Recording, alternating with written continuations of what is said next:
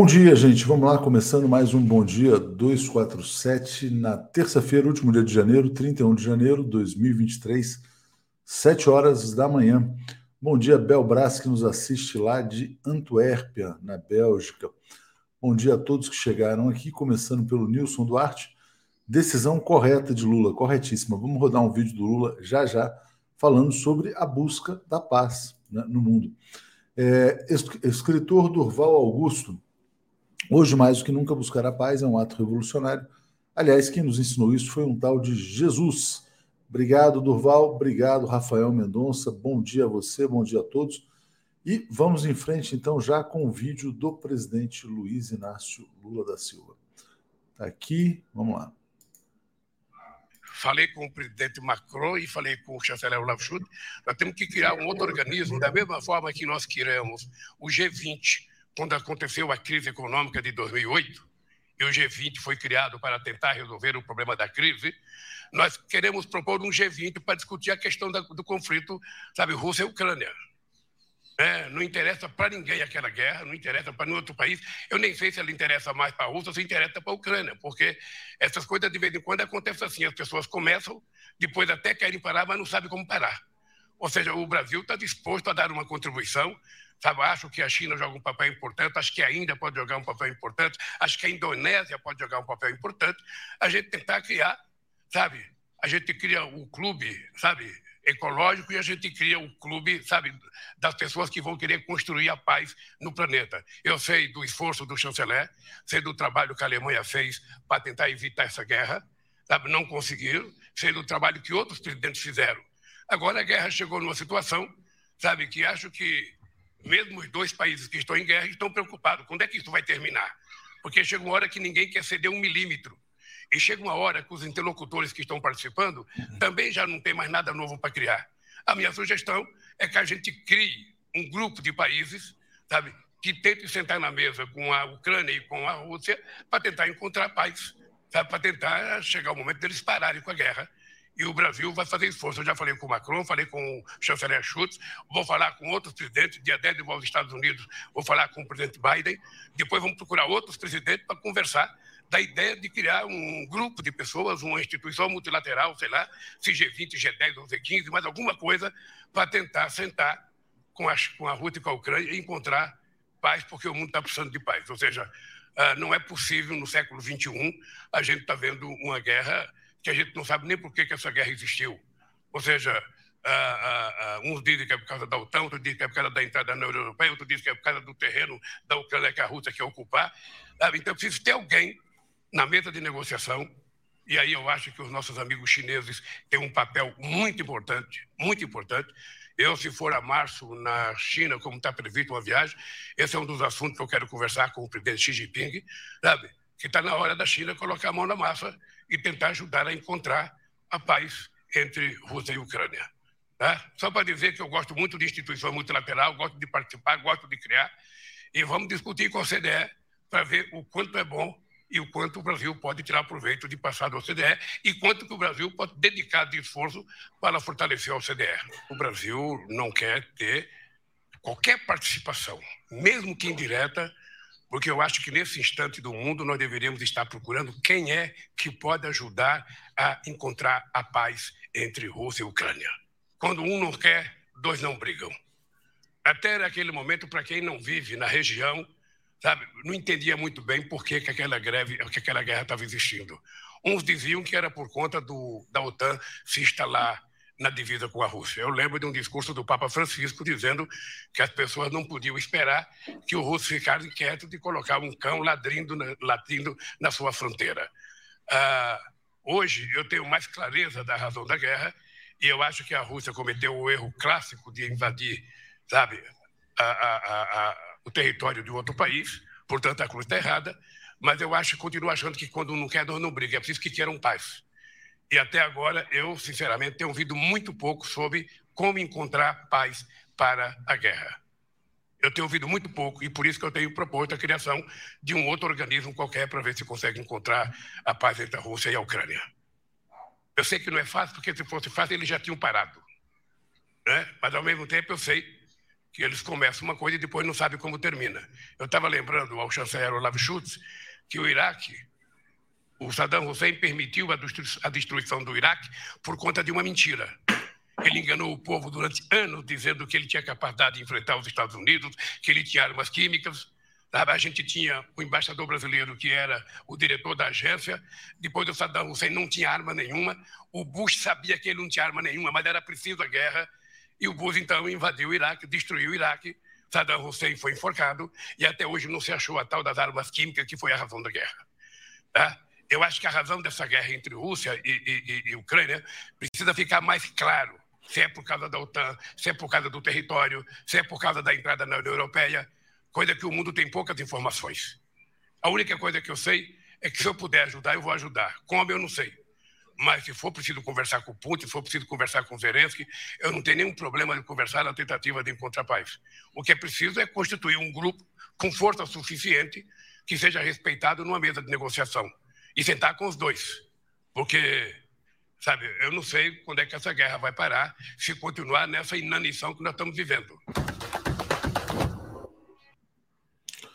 Lula, nosso grande estadista, tem toda a razão, Paulo César Oliveira.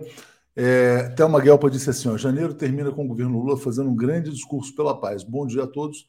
E o Paulo também diz: Léo, parabéns pelo seu e nosso veículo de informação de credibilidade cada dia maior. Muito obrigado, Paulo. Chamando aqui Zé Reinaldo. Bom dia, Zé, tudo bem? Bom dia, Léo. Bom dia, comunidade. Tudo bem? Bom discurso do presidente Lula, hein? Nesse mundo assim que tanta gente fala de guerra, de mandar arma para lá e para baixo, a Alemanha veio pedir munição brasileira, o Lula teve a grandeza de dizer não. E outro ponto importante, Zé, eu estava reparando como é pobre a imprensa brasileira, né? As pessoas assim cobrando que o Lula tivesse uma posição belicista. Então, eu acho que o Lula está de parabéns. Diga, Zé. Muito bem, vamos falar um pouco também de efeméride? Vamos, vamos falar da efeméride. Então, são duas efemérides importantes de acontecimentos históricos. 1865, numa data como a de hoje, é, o Congresso americano aprovou a 13ª emenda, é, decretando a abolição da escravatura nos Estados Unidos, resultado direto da Guerra Civil, é, que foi vitoriosa pelas forças unionistas. Então, a primeira efeméride que eu queria lembrar. E a outra é que, também numa data como a de hoje, foi promulgada a, em 1924 a Constituição Soviética, a primeira. E eu considero que a Constituição Soviética ainda é o documento constitucional mais avançado que já se produziu em termos de direitos deveres da população, em termos também de união de povos numa nação multinacional, que foi a União das Repúblicas Socialistas Soviéticas. Muito boas lembranças, importante. Carlos Lessa aqui mandando um abraço lá de BH. E a Marta Sertori, que alegria, orgulho e honra ouvir esse estadista de alto espaldar que elegemos. Lula. É, o discurso, Zé, o que você achou do discurso do presidente? Muito bem. Bom, eu acho que tem muita coisa para se falar sobre esse discurso. Vamos ao essencial. Primeiramente, eu concordo inteiramente que é um discurso de estadista e mostra, mais uma vez, o retorno do Brasil ao debate sério das grandes questões internacionais e a posição do Lula. É, segundo lugar, é importantíssimo o, a oferta brasileira é, de se colocar a favor de é, negociações de paz e a ideia mesmo que o Lula levantou de é, juntar uma série de países, ele mencionou alguns países, inclusive emergentes, é, visando a dar uma contribuição para o processo de paz ali é, no leste da Europa. Acho que precisa, naturalmente, discutir melhor, com mais realismo, o tema da exequibilidade deste suposto organismo, porque não é algo simples. O próprio Lula diz, ele diz, eu sei que não é fácil, não é simples criar um organismo internacional visando a este fim precípio, porque vai depender muito é, da maneira como esses países se colocarem, porque até agora o que, é que a gente tem visto?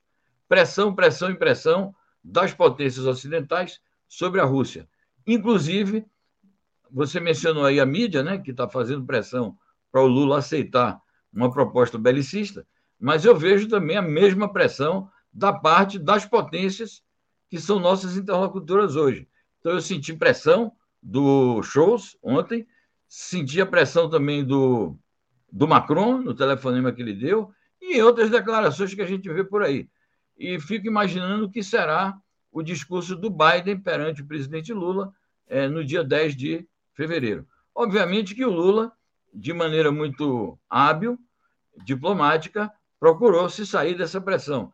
Acho que, inclusive, a, a afirmação dele, categórica, de que o Brasil é um país de paz, que o Brasil não vai aceitar fornecimento de munição para a Ucrânia atacar a Rússia, de que o país vai se manter neutro. Ele disse isso com outras palavras. Eu acho que foi a forma que ele encontrou de contornar essas pressões que são cada vez mais fortes. Então, eu destaco isso, muito positivo, que o Lula se coloque nesta posição eh, de paz e coloque o Brasil à disposição de eventuais negociações, é, localizo a pressão das potências imperialistas para que o Brasil tome o lado contra a Rússia, isso é algo que fica muito patente, e, naturalmente, que é, vejo, observo que não é algo simples, não é algo tão exequível a criação imediata de um acordo é, de uma, um organismo internacional. Por quê? Porque exatamente essas pressões exigem da Rússia um pressuposto que a Rússia não vai preencher, que é, primeiro, a Rússia se retire dos territórios que ocupou ali na Ucrânia. E tudo isso baseado numa avaliação completamente falsa das razões da guerra, que as razões da guerra não residem nas afirmações do Scholz, nem do Biden, nem do Macron. Muito bom, Zé. Deixa eu agradecer aqui a Belbras, eu concordo plenamente com esse comentário também.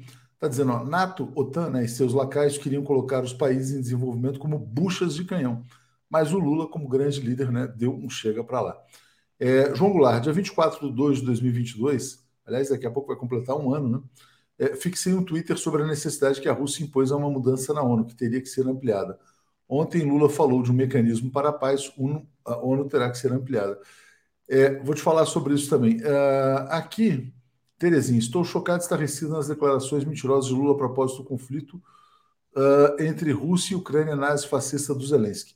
Como ele pode afirmar que a Rússia invadiu a Ucrânia? Eu vi muitas pessoas aqui, Terezinha, fazendo comentários assim, mas a gente tem que entender a posição do Brasil no mundo, né? Onde o Brasil está geograficamente, quais são os jogos de pressão.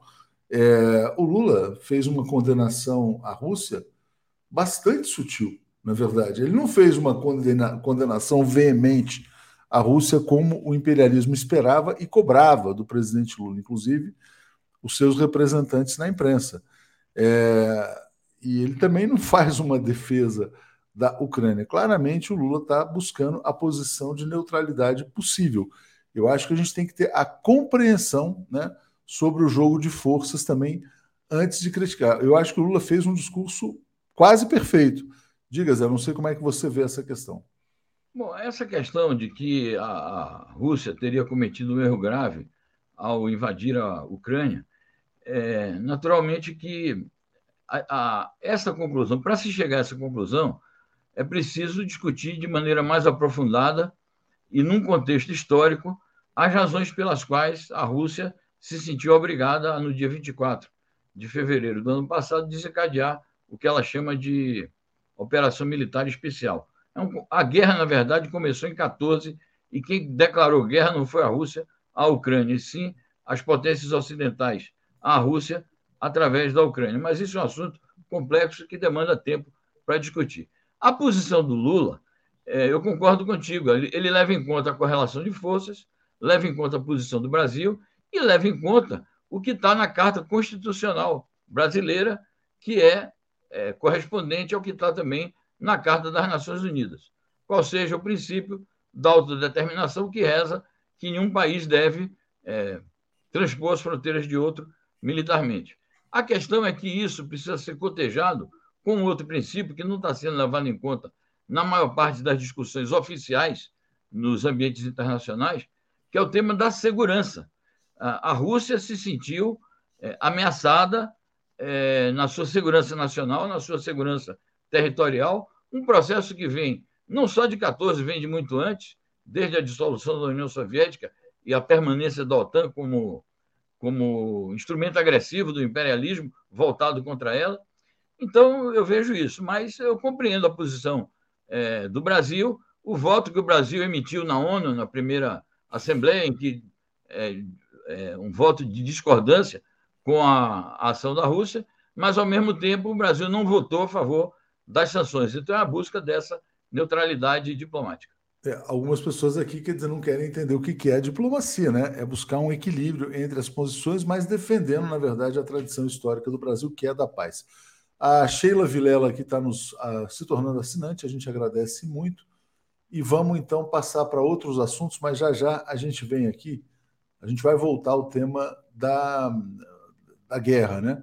Deixa eu começar pelo Peru, Zé, porque tem possibilidade real de antecipação das eleições. Então, isso é muito importante. Diga lá.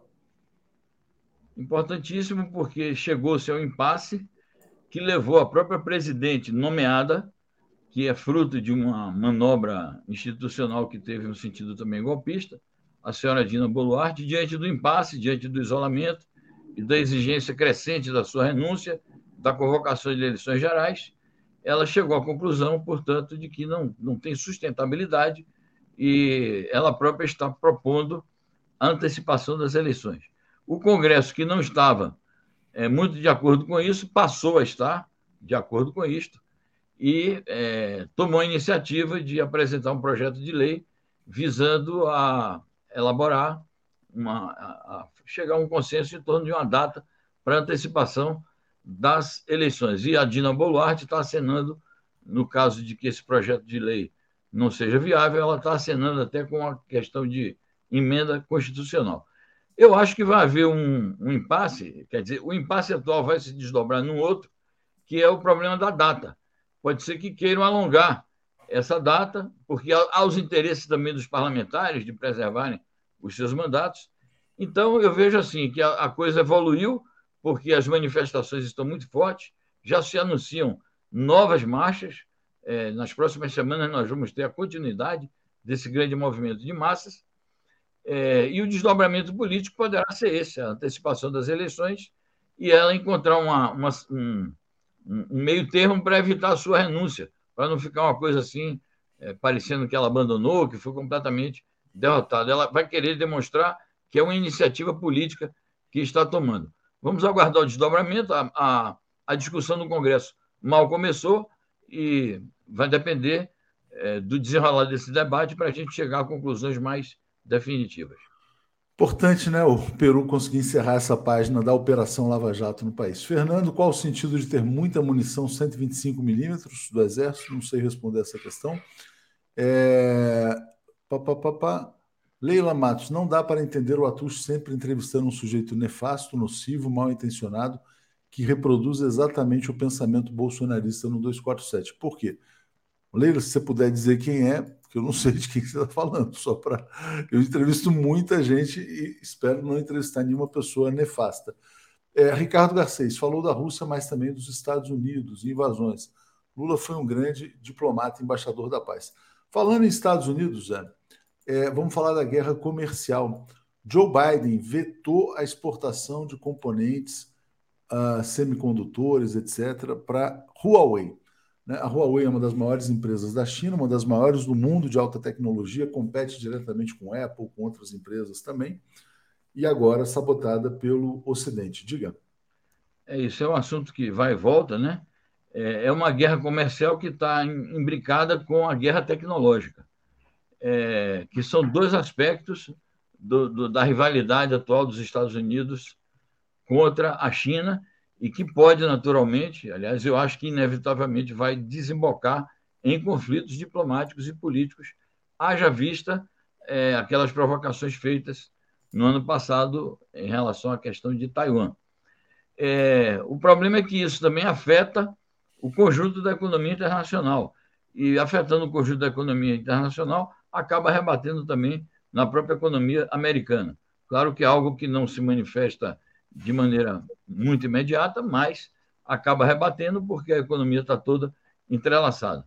É algo gravíssimo, na minha opinião, porque os Estados Unidos, que são os campeões, os paladinos do livre comércio, da liberdade de iniciativa, do empreendedorismo, etc., é, e do, da predominância do mercado, comete essas heresias contra o próprio credo liberal e neoliberal. Naturalmente que a China vai reagir, não só retoricamente, mas a China também tem bala na agulha para é, tomar contramedidas em relação a isso.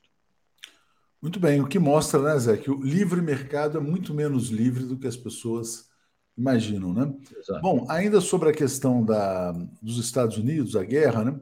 O Joe Biden ontem também dizia que não ia mandar os aviões F-16 para a Ucrânia. É, mas antes ele também dizia que não ia mandar tanques, né? Então vamos falar sobre isso. Como é que é a questão das armas para a Ucrânia e que petão? Bom, é isso. As armas da Ucrânia estão, nesse momento, são os tanques modernos, estadunidenses e alemães, que serão entregues à Ucrânia. Disse que numa quantidade ainda insuficiente para a ofensiva que o Zelensky pretende é, desencadear contra a Rússia na primavera que se aproxima. Fala-se que haverá uma grande intensificação é, das ações russas ali. Aliás, a Rússia já está é, tomando algumas iniciativas militares e conquistando terreno. Além disso, desse fornecimento de tanques, prossegue é, o fornecimento de ajuda militar em dinheiro, bilhões e bilhões de dólares e de euros. E o, o Zelensky, em face da emergência da situação, tem feito pressão no sentido de que as potências ocidentais forneçam mísseis de longo alcance, mais sistemas de defesa antimísseis também, e os famosos aviões caça. E aí que entra os Estados Unidos dizendo, não, os aviões caça, F-16, ainda não, etc. Por quê?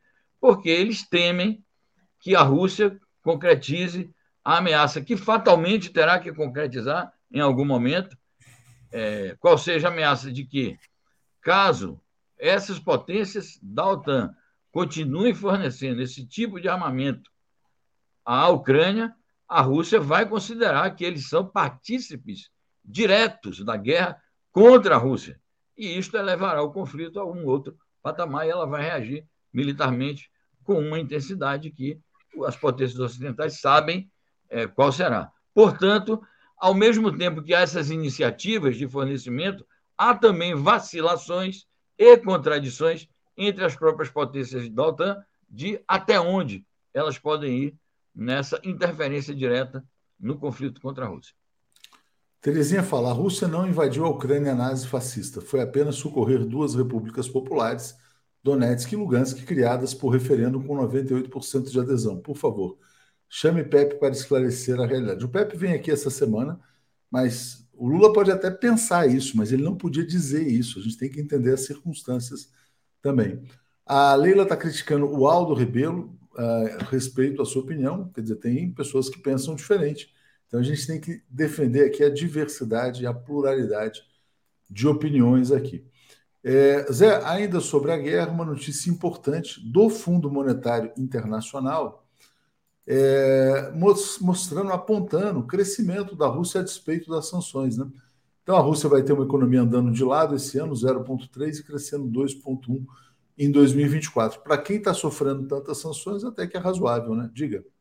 Exatamente. E eu agrego essa informação, que é uma informação muito interessante, é, uma outra que nós já demos aqui em outras ocasiões, que é o crescimento do comércio exterior russo, sobretudo é, na área do petróleo. A Rússia tem aumentado muito o fornecimento de petróleo para a China e para a Índia. Um crescimento bastante robusto.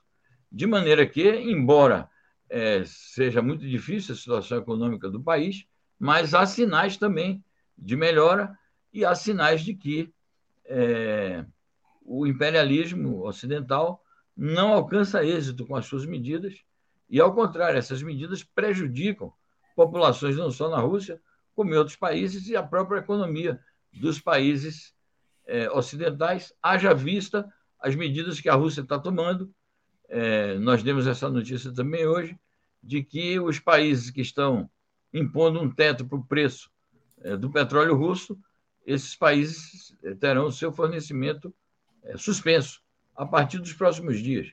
Era uma notícia que já tinha sido dada anteriormente, porque o decreto, faz uns dois ou três meses que o Putin emitiu esse decreto, mas agora os ministérios russos, ligados à área econômica e particularmente de exportação do petróleo, estão é, fazendo portarias, leis específicas para regular esse decreto do Putin e, portanto, nas próximas semanas, os países que se aventurarem a impor o chamado teto do preço vão sofrer as consequências. Salvador Batista dizendo: canal 247 é bem informado, nos informa uh, de tudo que está acontecendo no Brasil e no mundo, melhores informações. Muito obrigado aqui, né? Vamos seguir. Democracia sempre diz também a Vera ali. Zé, seguindo aqui então agora, vamos voltar ao tema do encontro Lula-Olaf Scholz. Né? Botar aqui uma fala do presidente Lula. Ele pretende concluir o acordo Mercosul-União Europeia até o fim do semestre, mas quer mudanças no texto. Você mesmo já, já adotou aqui posições bem cautelosas em relação a esse acordo. E eu vou destacar também uma fala do Olaf Scholz. Ele falou: a democracia brasileira foi capaz de resistir. Diga, Zé. Muito bem. Hoje, quer dizer, ontem o Lula foi mais específico em relação à questão do Mercosul, porque na visita que ele fez à Argentina e também a, a visita ao Uruguai, ele falou enfaticamente sobre a necessidade e até a urgência de aprovar o acordo com o Mercosul é, e ficou genérico. Ontem ele disse: não, é preciso modificações e chegou a mencionar o problema de que nossos países, e mencionou especificamente a Argentina e o Brasil, nossos países têm o direito de se reindustrializar e, ao mesmo tempo, a nossa agricultura não pode é, sofrer com as medidas protecionistas da França. Ele chegou, inclusive, a mencionar é, especificamente a França. Então, é, tem que se voltar à mesa de negociações para é, flexibilizar determinadas cláusulas, porque é preciso considerar isso. É um, um, acordo da União Europeia, que é um bloco de nações desenvolvidas, algumas delas imperialistas, como é o caso da Alemanha e da França, é, com países emergentes. E no meio desses países emergentes, no nosso bloco do Mercosul, há países subdesenvolvidos. Então, não pode ser um acordo em que entre potências iguais. É um acordo em que nós precisamos é, ter mais vantagens, porque um acordo desse tipo, a finalidade principal para nós é fomentar o nosso desenvolvimento e não sermos massa de manobra de um bloco poderoso como é a União Europeia. Quanto às declarações das juras de, de amor do Shows pela democracia brasileira, eu vou usar uma expressão antiga. A família penhorada agradece a deferência do chanceler alemão, e a gente espera que é, esse elogio que faz a democracia brasileira seja compatível também com o respeito à nossa soberania nacional, à nossa autodeterminação. Bom, gente, vamos lá, deixa eu ler aqui. As pessoas estão pedindo cancelamento aqui e a gente é contra os cancelamentos. Daniel Furs está dizendo: 247 precisa rever sua postura com Aldo. É, Júlio Beraldi, sem Aldo Rebelo no 247, por favor. É, eu nem estava pensando em chamar o Aldo, mas só de birra eu vou chamar. Brincadeira, gente. Marisa Bergmeister. Lula falou bobagem sobre o Iraque e a Rússia. Eu acho que o Lula foi muito bem, para falar a verdade, viu? É, Salles está dizendo assim: entrar em guerra é até fácil, sair dela é sempre difícil. Se esse conflito subir a outro patamar, arrastará o mundo inevitavelmente. É isso que queremos para a humanidade e brasileiros? Pensem seriamente nisso. Olha, todo mundo tentando empurrar o mundo para a Terceira Guerra Mundial shows Macron, Biden, é, o, a imprensa brasileira. Aí o Lula fala: não, veja bem, não é assim. Tem gente que reclama, né? Bom, é, parabéns a Zóia pelo comentário. Zé, só botar as últimas matérias que a gente publicou, a gente está com pouco tempo aqui, é, mas a gente já falou um pouco sobre isso, né? Lula, o Brasil é um país de paz, não vai mandar munição para a Ucrânia como queria o Olaf Scholz. Parabéns, presidente Luiz Inácio Lula da Silva, né? Agora, essa aqui é mais polêmica. Aliás, mais uma aqui antes, ele botou o seguinte: a criação de um organismo multilateral né, para sentar com Rússia e Ucrânia. O Lula também falou outra coisa muito boa, que é uma ampliação do Conselho de Segurança, contemplando Japão e Alemanha derrotados na Segunda Guerra, Brasil e Índia, para ter um mundo mais estável. Também achei legal essa sedução do Lula em relação à Alemanha. E a mais polêmica, essa aqui: está na hora da China colocar a mão na massa pela paz na Ucrânia. Diga, Zé. Bom, sobre o chamado G4, essa ideia de reforma do Conselho de Segurança da ONU, o permanente, né? o, o que dá direito a veto, é, é, uma, é uma ideia antiga e o Brasil vem batalhando já duas ou três décadas por isto. Às vezes essa luta se intensifica, outras não, depende do, é, do ativismo é, multilateralista do governo de turno. E é uma luta importante. Agora, esse G4, ele também ele ele passa por dificuldades porque há controvérsias sérias entre os próprios membros do atual Conselho de Segurança sobre o alcance dessa ampliação E, por exemplo, países como o Japão são muito questionados por determinados membros do Conselho de Segurança da ONU. Então, eu não sei se o Japão contaria com o consenso, porque as relações, por exemplo, entre o Japão e a China são historicamente é, complexas. Há uma rivalidade, há crimes de guerra até hoje não, não compensados crimes de guerra que o Japão cometeu contra a China, contra a Coreia. Então, é um assunto realmente delicado, então eu tampouco sei dizer sobre a exequibilidade é, da reforma do Conselho por esta via de inclusão do Japão. E a Alemanha tem também os problemas históricos, né, que precisam ser vistos de maneira mais equilibrada. Mas a, a, luta do Brasil pelo retorno, eh, retorno não, pelo seu ingresso e o ingresso de países emergentes no Conselho de Segurança Permanente da ONU é uma luta mais do que justa. Obrigado, Zé. Vamos em frente, então. Estou aqui com Paulo Alex e Marcelo Auler. Valeu. Ok. Até logo. Um abraço. Tchau, tchau. Bom programa. Obrigado, Zé. Vamos lá.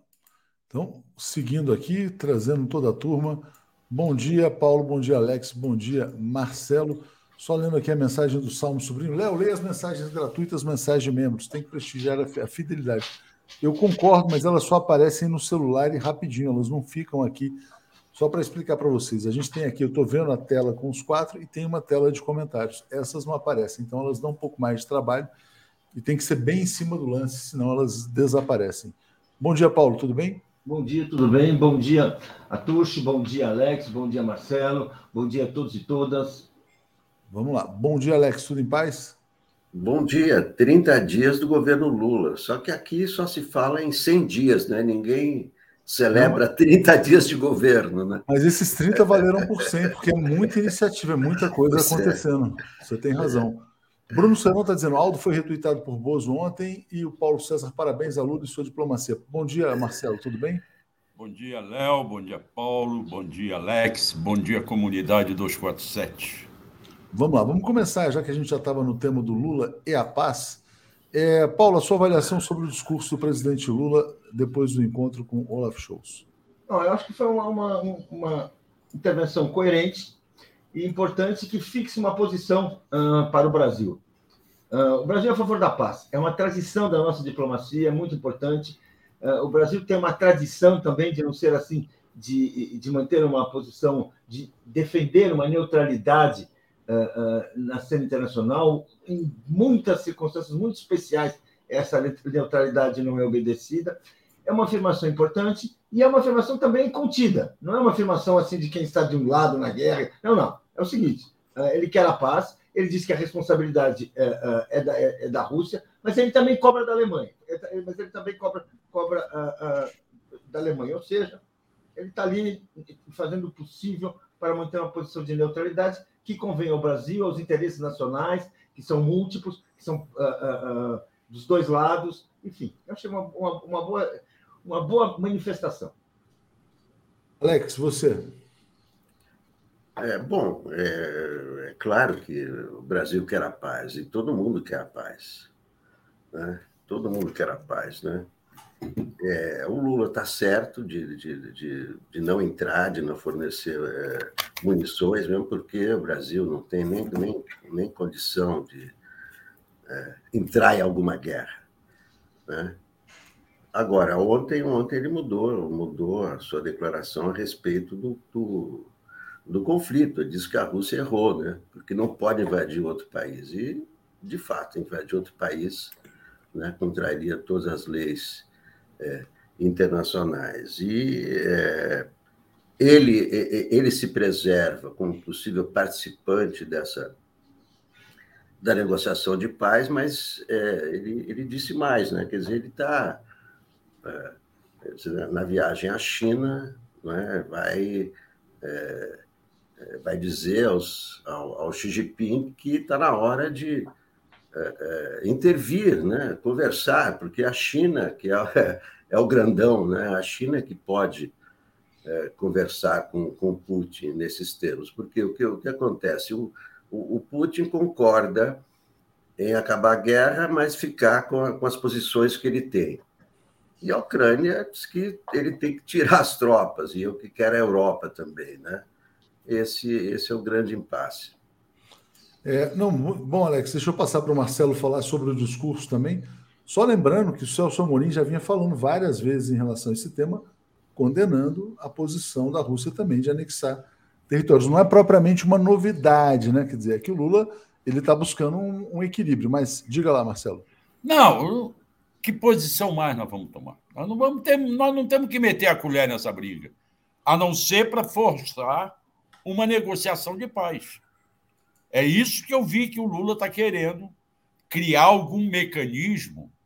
Ah, vai ver que seja igual aquele Amigos da Venezuela que ele criou e que foi buscar a solução do conflito. Na época, um conflito interno. Agora, um conflito mais complicado. Mas acho que ele é capaz, e é bem capaz, de juntar-se ao principal aliado dele nessa posição contra a guerra, que é o Papa. Né? São as duas grandes personalidades mundiais que estão defendendo um acordo para acabar com essa matança geral aí. Então, acho que esse é o papel que o Brasil tem que tomar não é alimentar tanques nem fuzis com munição. Acho que é por aí também, eu acho que foi assim. E de fato, quer dizer, quando o Brasil se coloca como um mediador e um interlocutor na busca da paz, eu acho que é uma contribuição extremamente positiva, né? É, vamos lá, a Ângela Guiar, desculpa, a Ângela Guiar está dizendo: devemos contribuir e confiar no trabalho do 247, trazer quem achar necessário. Fernando Castro. Bom, o que vocês acham da fala do Aldo Rebelo defendendo garimpeiros e criminalizando os indígenas e qual o impacto dessa fala? O Bozo postou isso nas redes dele. Então, surgiu aqui uma polêmica. A gente vai falar do tema dos Yanomamis, mas surgiu aqui um tema involuntário. Né? Muitas pessoas defendendo o cancelamento do Aldo Rebelo, porque numa entrevista que ele concedeu, ele defende a regulamentação da mineração em terras indígenas. Aí o Bolsonaro retuitou um trecho da fala do Aldo Rebelo. E as pessoas dizem: ah, nunca mais tragam o Aldo Rebelo aqui. É, bom, eu não vi ele criminalizando povos indígenas, acho que ele jamais faria isso. Ele pode ter eventualmente criticado a ação de ONGs na Amazônia, por exemplo, eu já vi ele fazendo isso, mas ele não vai criminalizar um povo indígena. Então acho que aqui está equivocado. Mas, é, Paulo, já que surgiu esse debate, a gente tem que falar da questão Yanomami também o Barroso determinou a investigação sobre a questão do genocídio. E como é que você vê não só a, a decisão do Supremo, o Lula dizendo ó, vai acabar essa brincadeira de garimpo e a posição daqueles que defendem regulamentação de garimpo em terra indígena. Diga, Paulo. Bem, uh, essa, essa definição do Lula também é muito importante, porque ela dá uma linha, que até agora o Brasil mantinha uma posição defendia a, a, os direitos dos povos indígenas, mas meio que tolerava também a ação dos garimpeiros nas terras indígenas. E agora, com essa, com essa afirmação, o Lula deixou claro que, acima de tudo, está o direito dos povos indígenas. Isso acho que é uma mudança. Uma mudança de, vamos dizer assim, se for falar assim, se quiser contar história, isso é uma coisa que vem assim desde os tempos da colonização, quando se achava legítimo, correto, e, aliás, era para isso mesmo que o Brasil estava sendo colonizado, fazer trabalho em terras indígenas, atacar terras indígenas. Essa é a nossa história. E o Lula, quando ele fala, quando ele fala, olha, eles têm direito a, a, a, a ficar onde estão, os Yanomamis não podem ser desalojados, não podem ser expulsos, não podem ser atacados, ele está realmente dando uma, assumindo uma postura civilizada, está dando um novo curso, um curso solidário ao nosso processo é, histórico. E eu acho isso é muito importante é absolutamente diferente.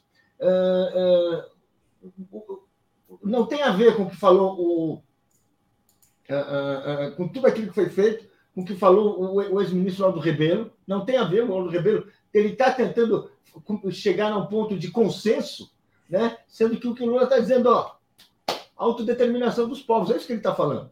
Então, assim, os, os, os garimpeiros, têm, os, os indígenas têm direito à sua, a, a, a, sua, a sua terra, é deles é deles. Não é que a gente vai fazer um acordo, mas se eles quiserem um dia fazer um acordo, eles vão fazer, mas é deles. Começa pelo reconhecimento que o lugar é deles, eles pertencem.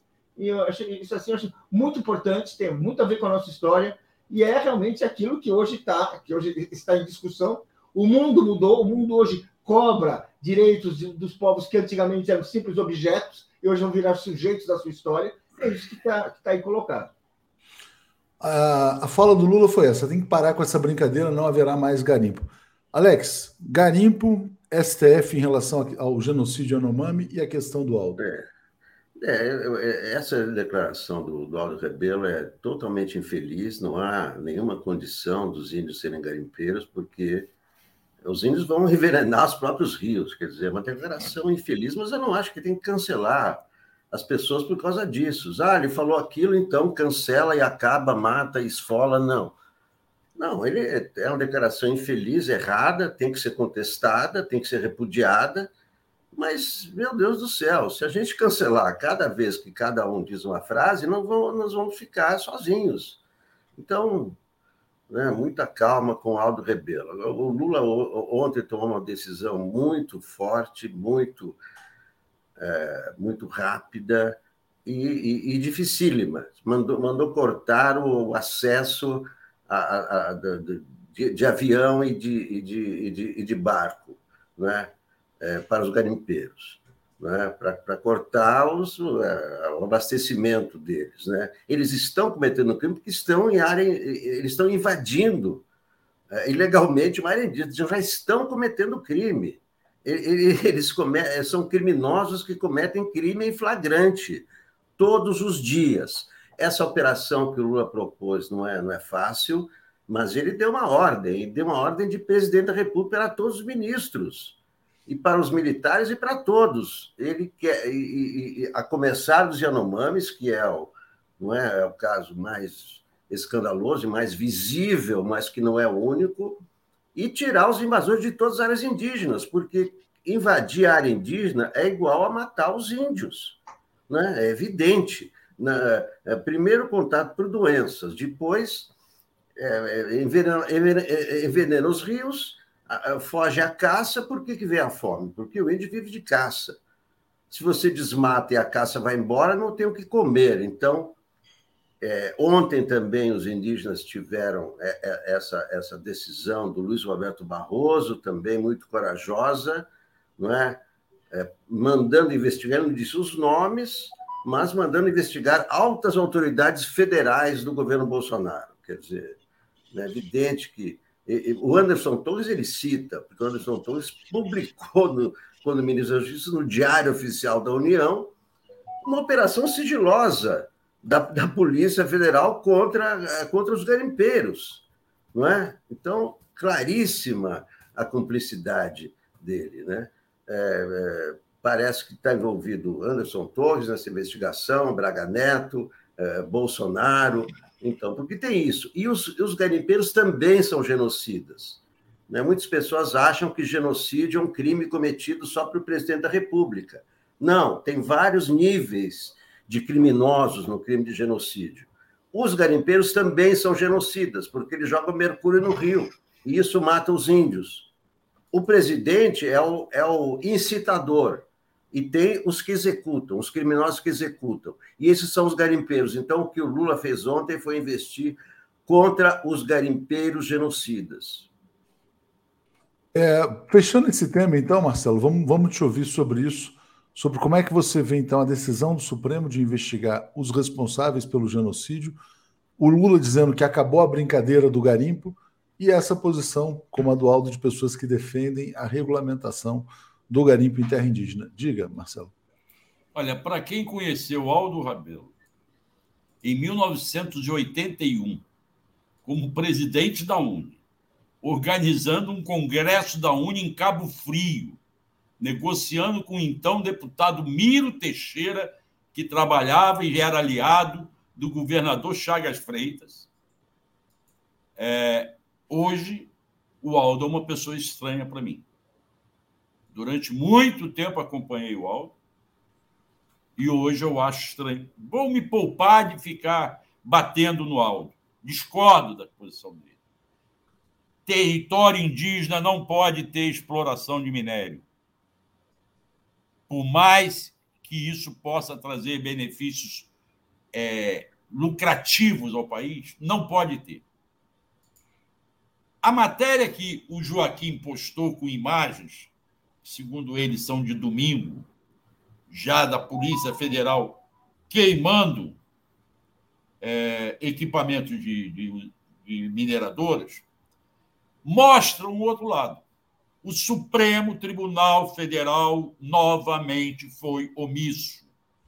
Supremo que foi omisso na Lava Jato, Supremo que passou o pano na Lava Jato, Supremo que deixou prenderem o Lula ilegalmente, Supremo que impediu o Lula de assumir o cargo de Casa Civil da, do governo Dilma de forma irregular, foi omisso.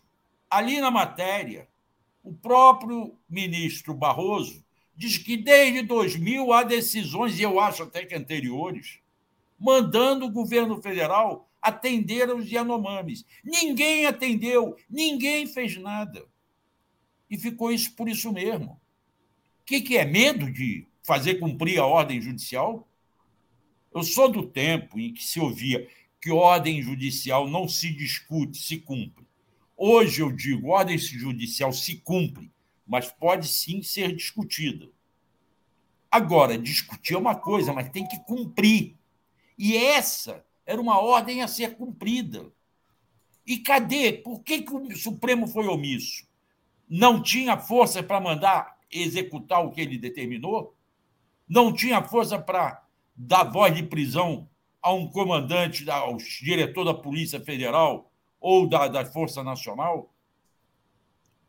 O Lula está mandando fechar o garimpo. Fechar o garimpo, para quem conhece lá, não é uma coisa difícil. Você fecha o espaço aéreo para não vir aqueles helicópteros. Quem viu aí cenas, eu acho que foi da TV Globo, eu vi na TV Globo, do quantidade de helicópteros apreendidos lá no pátio da Polícia Federal de Roraima, é inacreditável.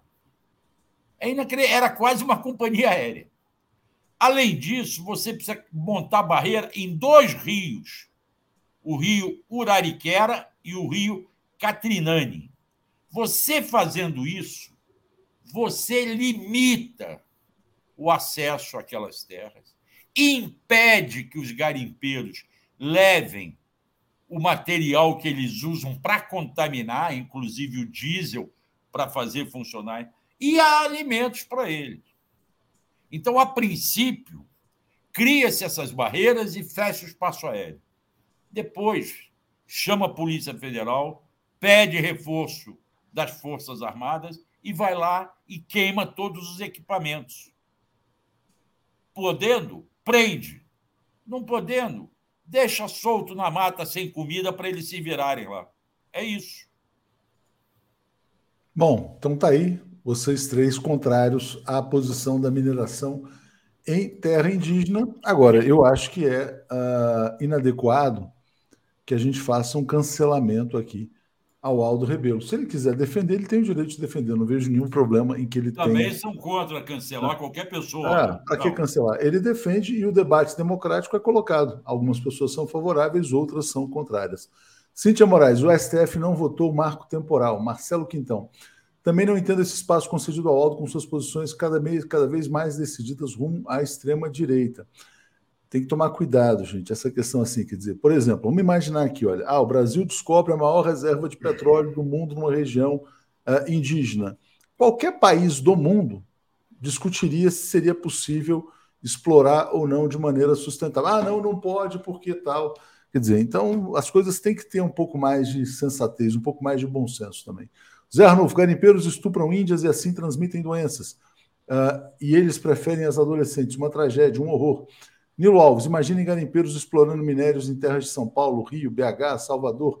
Então, por que permitir garimpeiros em terras indígenas? Olha, Nilo, a, a mineração ela existe em todo o Brasil, né? Só para deixar claro, né? E às vezes com impactos desastrosos. É só olhar Minas Gerais, né? O que aconteceu em Brumadinho. Deve ser proibida a mineração em Minas Gerais? Então, é uma discussão, que ela tem forte impacto ambiental. A mineração é uma das principais é, geradoras de recursos para o Brasil. Quer dizer, como é que você faz? Então você proíbe? Não, não proíbe, você faz de uma maneira sustentável e pune a Vale do Rio Doce se ela tiver efetivamente é, é, infringindo as leis. Né? É, Centelha, não votei no Aldo, nem em Salvador e nem em Piracicaba. É, Mira, Aldo é um traidor porque dá palco a tá nervoso aqui com o Aldo.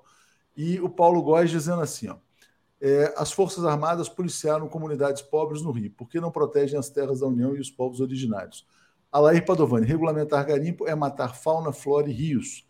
Diama Vale tem que publicizar o comércio ilegal de ouro para constranger a mídia internacional. Luiz Alberto Hussein.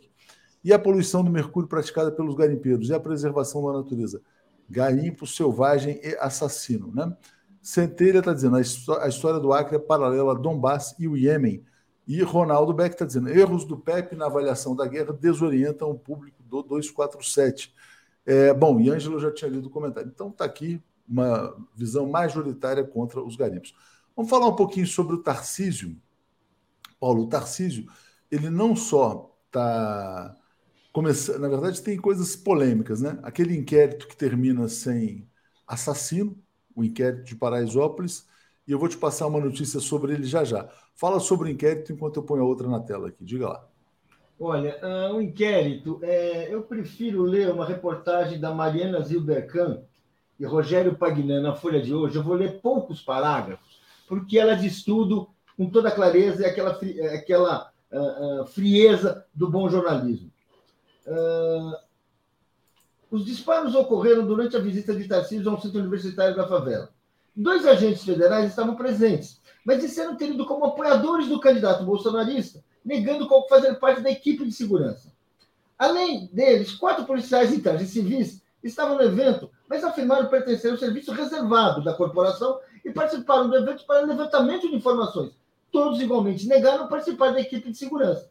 Um dos agentes federais Fabrício Cardoso de Paiva trabalha na ABIN. Em depoimento, disse conhecer Tarcísio há cerca de 30 anos e que, por estar, ser, estar licenciado e ser admirador do candidato, participou do evento da campanha, mas não fazia parte da segurança nem recebia qualquer remuneração do comitê eleitoral, disse em seu depoimento.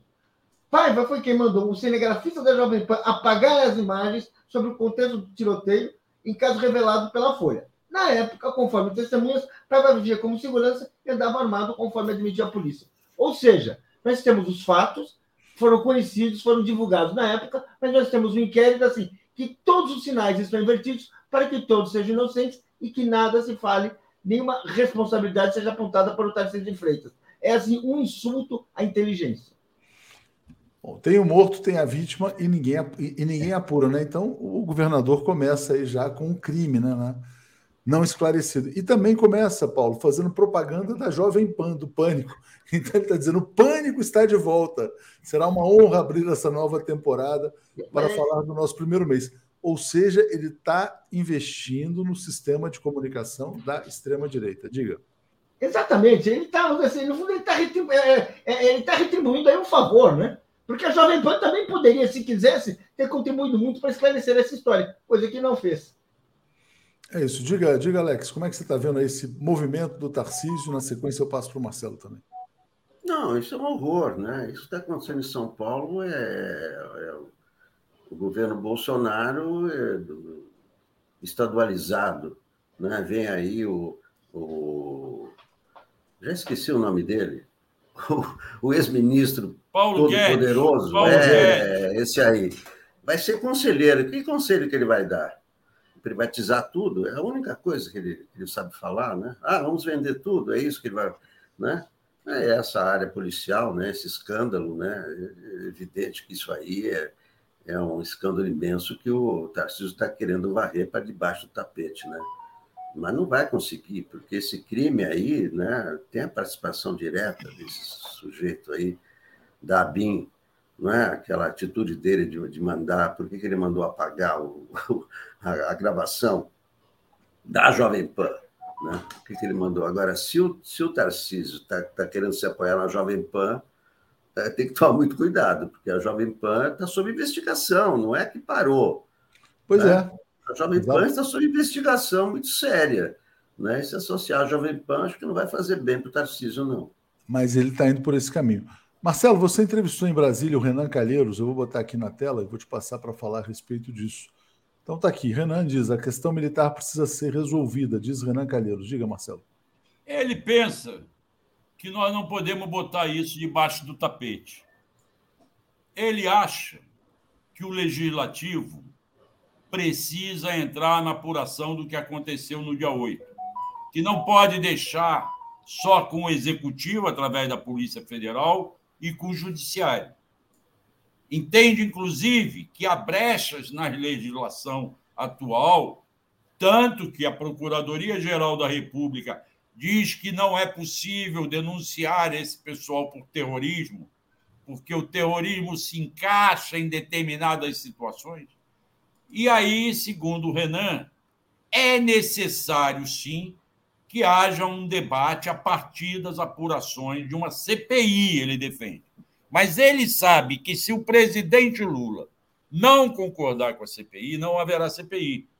A começar pelo líder do governo no Congresso, Randolph, que assinou a petição de CPI, uma petição feita pela senadora Soraya. O Renan assinou também. Há 27 nomes, porém, alguns desses nomes que assinaram não se reelegeram. Então, vai ter que substituir essas assinaturas. O Renan tem consciência que sem o apoio do Lula não sai a CPI. Por isso, ele se dispõe a ir conversar com o presidente Lula, defendendo essa CPI, que, segundo ele, deve começar apurando o envolvimento dos parlamentares que apoiaram esse movimento e estendendo-se de uma maneira em geral para todo mundo, sejam civis ou militares. Discorda daqueles que dizem que isto vai é, afetar as pautas do governo no Congresso. E discorda daqueles que dizem que a CPI é só para a oposição, não trará nenhum benefício ao governo. Ele acha que essa questão, em especial dos militares, tem que ser resolvida. Eu questionei ele se deixar essa questão seria algo parecido com a anistia que beneficiou torturadores no fim da ditadura. Ele, de certa forma, concordou, embora não tenha, isso está no áudio que nós publicamos, são quatro minutos e pouco de entrevista que eu fiz ontem com ele. É, isso está nesse áudio que está no pé dessa matéria que você está postando aí. E, mas ele concorda que isso não pode ficar sem é, uma apuração devida. É esse, mais ou menos, um resumo do que ele falou. Bom, então deixa eu passar aqui para um último tema, que é a questão da eleição para presidente do Senado e da Câmara. A do, do Rodrigo Pacheco está um pouco mais disputada, mas no caso do Lira está praticamente definido. E o Alexandre Padilha, Paulo, declarou apoio ao Lira, dizendo que o PT vai licenciar ministros que vão sair, vão voltar para o Congresso, vão voltar é, e retornam. Então vamos passar para vocês três, Marcelo. Já já a gente vai falar sobre Lira e Pacheco. Só fazer um concerto. Uhum. Esses ministros não estão designados pelo Lula para ir votar, não. Esses ministros precisam assumir os cargos que eles foram eleitos. Se eles não saírem do ministério, eles perdem o mandato. Eles foram ah, eleitos, okay. Tá diplomados, tá e amanhã eles têm que tomar posse como senadores e deputados. Aí Mas depois eles aproveitam. Eles, é, aí, votam... claro, vão, nesse e num, na, na Câmara terá uma votação também para o TCU. Entendi. E, e, e, votam no Lira e no Rodrigo Pacheco. Paulo, você acha temerário votar no Arthur Lira, não? Olha, uh, do jeito que está a, a, relação de forças, vamos falar assim, no Congresso, uh, eu, não vejo, eu não vejo alternativa. A, a, alternativa seria o quê? Anular o voto? Seria. Eu, eu não vejo alternativa. Votar, com, votar no PSOL, que tem uma candidatura que está dando sem Sanches, sem Sanches? Não, eu não vejo. O que eu acho fundamental é começar a discutir o que propor e o que fazer no Congresso. Porque a autoridade do Lula vai muito, é muito maior, a força dele, que é o apoio popular, o lugar histórico que ele ocupa e que volta a ocupar agora, é muito maior do que o número de cadeiras de governo uh, e oposição e, e, no Congresso. É, são as propostas que ele pode lançar, as propostas que ele pode ganhar a opinião pública, pode ganhar e pode uh, uh, arrastar o fazer abalar, dar um novo sentido para a maioria no Congresso e colocar o Arthur Lira, impedir o Arthur Lira de se opor, enfim. Eu acho que a grande questão é essa: é o Lula conservar o seu diálogo com a população. Manter como essa conversa. E aí, mais uma vez, mais um argumento para que a gente tenha uma CPI, porque a CPI é uma forma do Congresso falar com a população, queremos ou não, de mostrar e debater aquilo que a população quer saber. Quer saber sobre, sobre, sobre os Yanomamis, quer saber sobre, sobre o garimpo. Esse, é, isso é sobre o golpe, ou seja, essa é, é o governo procurando uma linha direta com a população, que eu acho que quem oferece, queiramos ou não, é a CPI. Alex, você.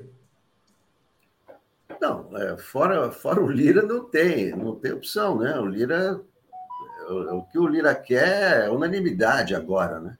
Na outra eleição ele teve 300 votos, agora ele quer ter 500, né? Então, né? O Lira é, é, fez acordo com todo mundo e tal e, né? Deu, deu aí é, é verbas, né? Aumentou auxílio moradia e tal, quer dizer, né? não, não vai brigar com só o PSOL, né? Para querer brigar com Lira. Não, vamos marcar posição. Ó, oh, estamos, somos heróis. E daí? Amanhã, vai ser amanhã. Né? Depois da manhã vai estar o Lira lá e o PSOL vai fazer o quê? Vai gritar com o Lira, vai acusar seu fascista e tal. E, né? Não adianta nada. Agora, a questão mesmo é, é o Senado, porque o, o Pacheco tem outro estilo, né? O Pacheco não tem essa essa política do, do Lira, né, de comprar os, os senadores, ele está mais exposto. Não é? E aí está tá lá é o mini governo Bolsonaro, que está lá no Senado, né, cinco ex-ministros, fora os agregados e tal, que estão querendo né, é, impor a, a, o bolsonarismo no Senado, para atacar o STF e, e etc. Né? Mas aí, aí entrou Lula, quer dizer, o Lula já entrou aí e tem o seguinte: Bolsonaro não tem mais poder. Quem tem poder é o Lula. Né? Quem está com a caneta na mão é o Lula. Então. E Bolsonaro, só para a gente não deixar passar em branco, né? Fugindo, seis meses de fuga, pedindo uh, o visto lá para os Estados Unidos para ficar seis meses. Ele que estava com um problema de saúde gravíssimo, tinha que chegar direto para o aeroporto. É, Marcelo, você vê algum problema no Arthur Lira, não? Como presidente? Não, eu acho, eu acho que o Arthur Lira vai exigir que todas as antenas e radares fiquem ligados. A boca de leão dele é muito grande. Ele vai querer comer pedaços do governo, como fez com Bolsonaro. Só que ele está lidando com profissionais agora, a começar pelo Lula. Você veja que o Lula conseguiu dobrá-lo lá antes de tomar posse na votação das medidas provisórias, que ele queria de um jeito e saiu do jeito que o governo queria, que o futuro governo queria. Qualquer forma, não há outra alternativa agora. Meu amigo Chico Alencar é um Dom Quixote, um aventureiro para marcar posição, mas sabe que não tem chance nenhuma. Apenas do PSOL dizer eu não compactuei com isso que está aí. Vai ter que se ficar de olho aberto na relação com a Câmara. Porque nada das negociações, todas essas negociações feitas, inclusive com o Lira indicando pessoas para cargos importantes no governo, não significam um armistício de paz pelos quatro anos, ou pelos próximos dois anos de gestão do Lira. Vamos ter que ficar atentos. Com o Rodrigo Pacheco, que, segundo as informações que eu colhi ontem lá no Senado, é algo resolvido também, embora tenha muito barulho do Rogério Marinho aí, e desse jantar que ontem o Valdemar Costa fez, Valdemar Costa Neto fez com o PL, no qual a, Michele Bolsonaro apareceu, botou o Bolsonaro falando por celular com todo mundo. Apesar dessa barulheira, as pessoas dizem que está mais ou menos garantida a eleição do Rodrigo Pacheco, a reeleição do Rodrigo Pacheco. É isso aí. E se não ganhar, né? Se ganhar o Rogério Marinho, tem isso que diz aqui a Vera Leão. O Senado quer empichar o ministro Alexandre de Moraes. Valeu, gente. Obrigado. Vamos seguir aqui. Abraço. Um abraço para todos. Boa terça-feira para todo Obrigado. mundo. Tchau. Obrigado. Apresentação de Daphne Ashton. Bom dia, gente. Bom dia, Daphne. Bom dia, Joaquim. Tudo bem? Bom Tudo dia, Léo. Bom dia, Joaquim. Bom dia, comunidade. Tudo bem, Joaquim?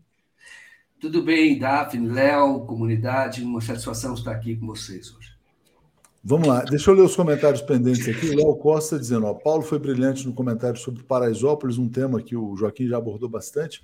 Vicente Moreira, a Tuxouro não é uma alternativa de reserva de valor ao dólar?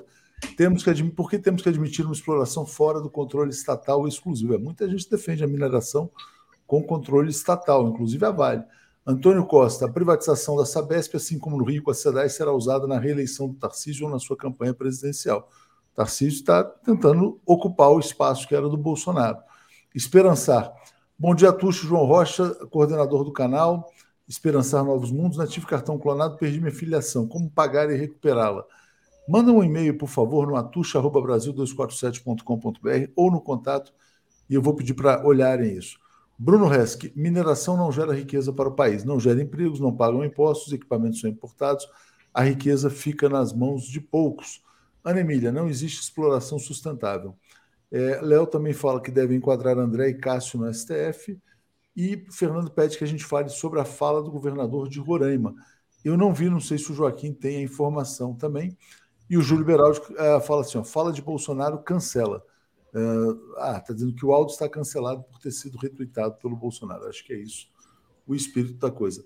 Deixa eu passar para você rapidinho, Joaquim, só para não perder essa notícia, que foi bem importante no dia de ontem, né? A decisão do Jair Bolsonaro de pedir um visto de seis meses nos Estados Unidos, visto de turista, ou seja, ele não quer voltar. É uma espécie de fuga só que é muito engraçado, né? Porque o médico dele, o oncologista, o Macedo, dizia que ele ia chegar em Guarulhos e ir direto para o aeroporto. Agora a dor de barriga pode esperar seis meses? Como que é isso? Bom, o, o, o, Bolsonaro é uma fraude, né? A gente sabe. Sempre foi uma fraude. Quer dizer, ele, sabemos qual é o projeto dele, mas sabemos que o que ele fala você não pode tomar como verdade. Ele é um mentiroso sabemos, em vários, vários momentos ele demonstrou isso. Então, é, eu vejo que o, o, o, Bolsonaro, aquilo que eu, que eu escrevi, é verdade. Toda vez que ele está em dificuldade, ele traz o evento de Juiz de Fora, traz à tona o evento de Juiz de Fora, tenta mudar o assunto, tenta de alguma maneira tocar ali os eleitores deles, é, para que sintam compaixão ou para que o apoiem. Isso, isso é, é, natural, é uma jogada política. Em relação ao visto, eu entendo que ele esteja e, e, medindo a temperatura. Isto é, ele está vendo o que vai acontecer aqui, aqui no Brasil. Ele sabe que ele corre o risco de prisão. Eu, eu diria que é quase certo, ou quase 100%, tenho certeza de que ele será inabilitado politicamente porque fez por merecer e, e não será mais candidato. Agora, o, o Bolsonaro tem que tomar cuidado com um outro processo, que é o do Tribunal Penal Internacional. As imagens divulgadas estão repercutindo muito no, no, no, mundo e essas imagens elas vão fazer com que o tribunal não fique apenas analisando como está fazendo hoje, se aceita ou não o, esse, é, a abertura do processo, se aceita ou não a denúncia contra o Bolsonaro. Mas ele, os elementos estão aí, era um projeto dele, ele já falava isso desde que ele era deputado, ele sempre investiu contra o, a política indigenista, contra os indígenas, e foi, e, há indícios muito fortes de genocídio. Então, o, às vezes, ficar fora nos Estados Unidos pode até ser um problema, porque na abertura de um processo, ele tem que se apresentar. Não se apresentando, é emitida uma ordem de prisão. E essa ordem de prisão, nos países que têm acordo do Tribunal Penal Internacional, os Estados Unidos é um deles, o Brasil também é. Então, é obrigado a apresentar o, o Bolsonaro para que ele seja preso lá enquanto responde ao processo. Se ele não se apresentar espontaneamente. Então, é claro que o que ele está fazendo é uma fuga, ele não está querendo voltar agora para o Brasil, porque ele está vendo o que vai acontecer aqui, é, mas continua é, disposto a, a, a participar né, da política, a tumultuar Então, tanto a manifestação dele no PL, aquela manifestação ontem na reunião do PL, a partir da ligação da Michelle, indica que ele vai participar, ele continua participando da política, claro que agora à distância e da maneira dele, covardemente. É, disse que o projeto dele é imorrível. Bom dia, Joaquim. Bom dia, Daphne. Fazendo mais um apelo para quem puder apoiar, catarse.me barra lojas americanas. Valeu, gente. Abraço. Valeu, Léo. Bom dia, Saladino Valente, que me deu bom dia aqui. Aí queria pegar, Joaquim, é, essa fala do Bolsonaro diz que o projeto dele é imorrível. Ontem teve um jantar do PL e o Bolsonaro discursou online. A Michelle estava nesse jantar e colocou o Bolsonaro ali é, através de uma ligação de vídeo é, para falar, né, para discursar. E ele disse é, que o, o, projeto dele é imorrível. Que coisa, né? É, ele, é bem, ele, bem a fala do Bolsonaro, isso mesmo. Exatamente. E, e, ele faz uma ameaça, né? Esse que preocupa mais, né?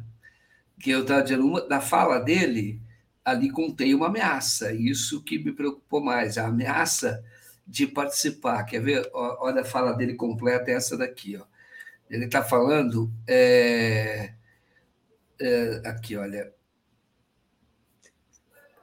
Deixa eu pegar aqui. Bom, mas enfim, ele diz o seguinte: é porque está aqui, olha. O, posso... tá aqui, ele diz assim: olha, quero cumprimentar todos vocês, e ele diz o seguinte: olha.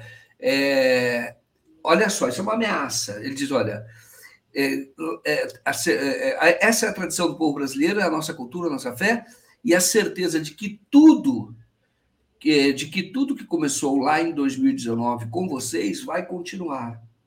Isso é uma ameaça, entendeu? Você vê isso é imorrível, porque quando ele começa em 2019 o governo dele. Então a ameaça, assim, o que, que teve no governo dele? Nós tivemos um, um, um uma, um ataque à população indígena, que pode ser genocídio, eu acredito que seja genocídio. Nós tivemos um desmonte da educação, nós tivemos um desmonte das políticas ambientais, nós tivemos um desmonte da política de direitos humanos, nós tivemos um desmonte da política de relações exteriores, o Brasil perdeu espaço no mundo. E aí ele diz que isso é imorrível, é isso que ele diz. Isso vai continuar. Então, isso, na verdade, eu chamo até de que é uma ameaça. Ele está falando: olha, tudo aquilo que eu fiz de destruição, eu, eu vou continuar fazendo, seja através de vocês ou por mim próprio. Então, é, ele continua. É, ele continua com essa. Ele é um inimigo do Brasil, eu não tenho dúvida disso, e continua querendo é, continuar esta obra de destruição, ou esta é, é, retomar a fase do empoderamento da ignorância. A mensagem aqui da nossa internauta Neuza Lula da Silva Oliveira Santos disse: imorrível, incomível, imprestável. Bozo é assassino da língua portuguesa e dos brasileiros. É, ele se presta a alguma coisa. Imprestável, eu não concordo, não. Acho que ele se presta esse papel de, de ser o, o, o, o boneco né, da extrema direita e aí ele se coloca mais uma vez, né? Ele não quer perder esse lugar é, de liderança da extrema direita brasileira, porque senão, se ele perder essa função, aí ele está acabado mesmo, né? Aí ele pode ser preso, enfim, é, perde é, toda a proteção, né, Joaquim? É verdade, Daphne. Agora, quando a gente fala que é emprestável, no sentido de que é um tipo de pessoa que não presta. Ah, com certeza. Valor, né? Mas é, isso aí com certeza. um projeto, mas ele é uma pessoa que não presta, né? Você olha assim, você fala, não, esse não presta. Ele, ele se presta ao que não presta, né? Exatamente, exatamente. E o, agora, Davi, tem uma outra questão que eu estou até para escrever sobre isso, que o projeto do Bolsonaro começou, ele se aproxima da, do, do, da, dos fabricantes de armas, da NRA, em 2017, tá? lá nos Estados Unidos. E eu estou procurando informação para saber se, se, os americanos, se, esse, se a NRA, que é poderosíssima lá, o sustenta politicamente, o apoia politicamente. Porque em 2017, a gente falando do emprestado, do projeto de destruição, que ele disse que isso é imorrível, né? Entre aspas, e, e começa em 2017, quando o Eduardo se aproxima da NRA e dos grandes financiadores da NRA. E aí tem, ele promove um encontro, ou ele se aproxima mais do Olavo de Carvalho, que era um propagandista do armamento. Naquela época, meio que não era, não era, não, não era uma voz muito forte do, do armamento. Então, há indícios de que o Bolsonaro foi financiado, sim, pela indústria de armas, pela NRA. Isso tem indícios. Então, o que, que acontece? É, hoje pode estar tá, tá dando sustentação a ele. Então, o Bolsonaro, é, quando a gente olha para ele, você falou, ele presta o que não presta. A origem dele é, a origem dele está na, na extrema-direita no Brasil, na chamada linha dura das, das, Forças Armadas daquela época, Silvio Frota, que depois fica lá o entulho autoritário, o Newton Cruz, fica o entulho autoritário ele continua por aí. Mas, o, mas a conexão dele fora, ao que tudo indica, passa pela NRA. Por isso que eles têm apoio lá dos Estados Unidos. A NRA é a Associação dos Proprietários de Armas, antiga e que se fortaleceu demais e que apoia o Donald Trump e que apoia o, o Bolsonaro. É claro que se houver demonstração de que eles colocaram dinheiro eh, aqui, isso é crime. É, financiamento externo aqui na campanha dele de 2018, mas que eles se ligam a partir de 2017, isso eu não tenho dúvida. Eu estou para escrever sobre isso, até estou adiantando alguns pontos, porque é a NRA, a Associação dos Proprietários de Armas, é que pode estar dando suporte político ao Bolsonaro e a outros extremistas que hoje estão nos Estados Unidos. Tem vários lá, vários. E alguns que estão fugindo de prisão aqui no Brasil agora por causa do, do, dos atos terroristas do dia 8 de janeiro. Verdade. Joaquim, queria aproveitar e fazer um intervalinho, pedir para o pessoal deixar o like, compartilhar essa live. Quem puder, torne-se membro aí no botão tornar-se membro do YouTube ou faça uma assinatura solidária em Brasil, é, brasil247.com.br apoio. O Fernando Castro, a fala do governador de Roraima é que os índios não podem ficar como bichos no mato. Como fala com a, como, como a fala do Aldo fortalece esse discurso. Júlio César Beraldi Joaquim e o Aldo, devemos dar palco para ele? Essa é uma discussão é, que estava rolando mais cedo aqui, né? Mas aí eu queria, é, se você quiser. Qual é o Aldo? Você fala com o Aldo? É, o Aldo, o Aldo que diz que o garimpo tem que ser, nas terras de Yanomami, tem que ser legalizado. Deixa eu pegar aqui, saiu até uma matéria para não. Eu vi essa, essa. Você essa... viu, né? Eu vi. o, o que eu diria é o seguinte: ele foi ministro da Defesa, não foi? Então, ele tem interlocução muito grande com os militares, tem esta visão. É, alguém comentou antes sobre a visão também do governador de Roraima, que ele disse que os índios, os Yanomamis, têm que ser aculturados. Seja como for, isso é uma decisão, sempre é uma decisão do indígena. Não é o Aldo, o, o Aldo Rebelo, não é o governador de Roraima, não é o Lula, não sou eu, não é você que vai dizer o que eles devem fazer. Eles vivem como acham que devem viver. Então, e, e, isso é garantido pela Constituição. E, e, a União tem o dever de proteger. Então, quando eu vejo o Aldo eh, expondo essa posição, que é uma posição dos militares, tá? ele tem isso, é uma doutrina dos militares. Eles acham que é preciso ocupar o território, explorar o território, aquele território e é, os indígenas têm que ser aculturados. Essa, essa é a visão, que serão riquezas nacionais, no país, etc, etc. Claro que não estou falando do Aldo, mas por trás desse discurso tem grandes interesses.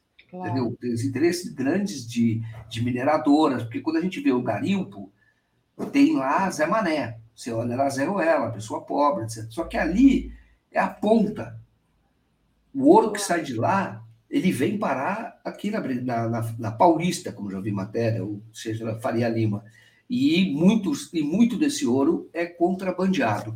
Então, se deve dar palco. Onde ele tem o direito de falar. Ele, tem, ele, ele, por ter sido ministro da Defesa, por ser uma liderança política, ele, ele, ele tem espaço para falar que é natural.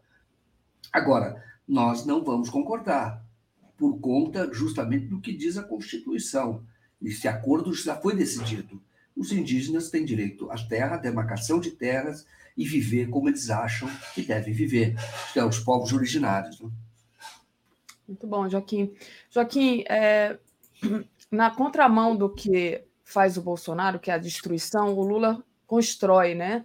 Queria é, trazer aqui uma matéria como é que está a imagem né, é, do Lula em relação ao, às posições dele, né, as, as, as resoluções dele em relação a essa tragédia Yanomami. Então, está aqui a matéria, ações de Lula em favor do Yanomami tem 88% de aprovação nas redes. O assunto foi o mais comentado por internautas na última semana.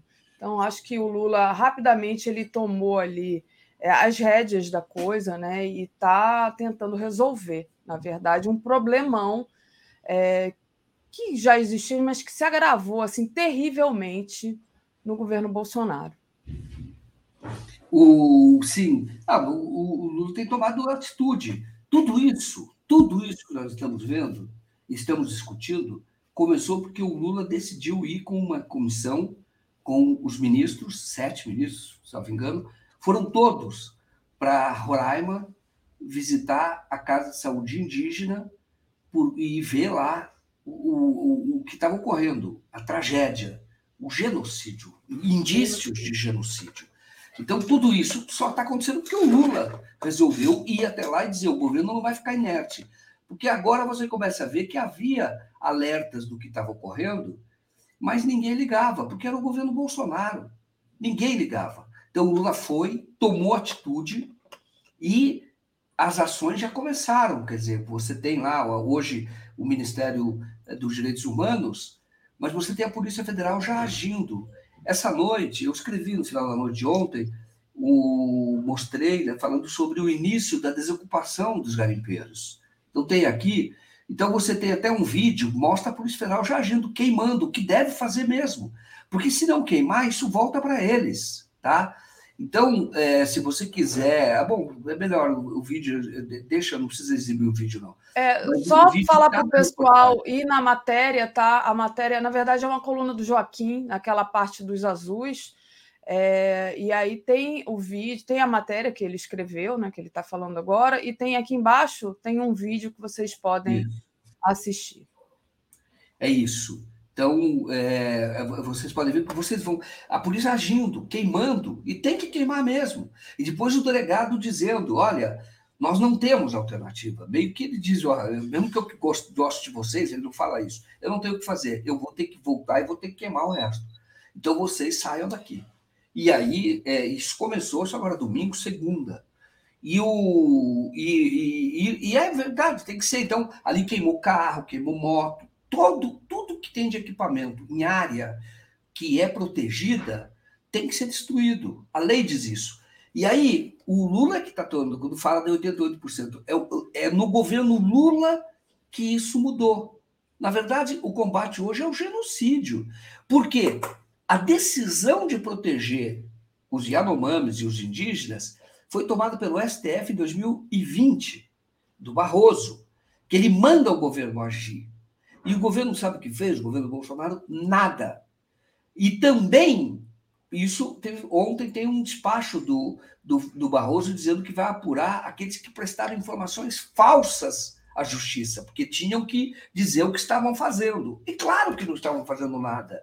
Estavam avançando no garimpo e morrendo mais pessoas, mais índios, indígenas. É, são pessoas, morrendo mais pessoas por, por fome por, por doenças, pelo mercúrio, por falta de água, água contaminada.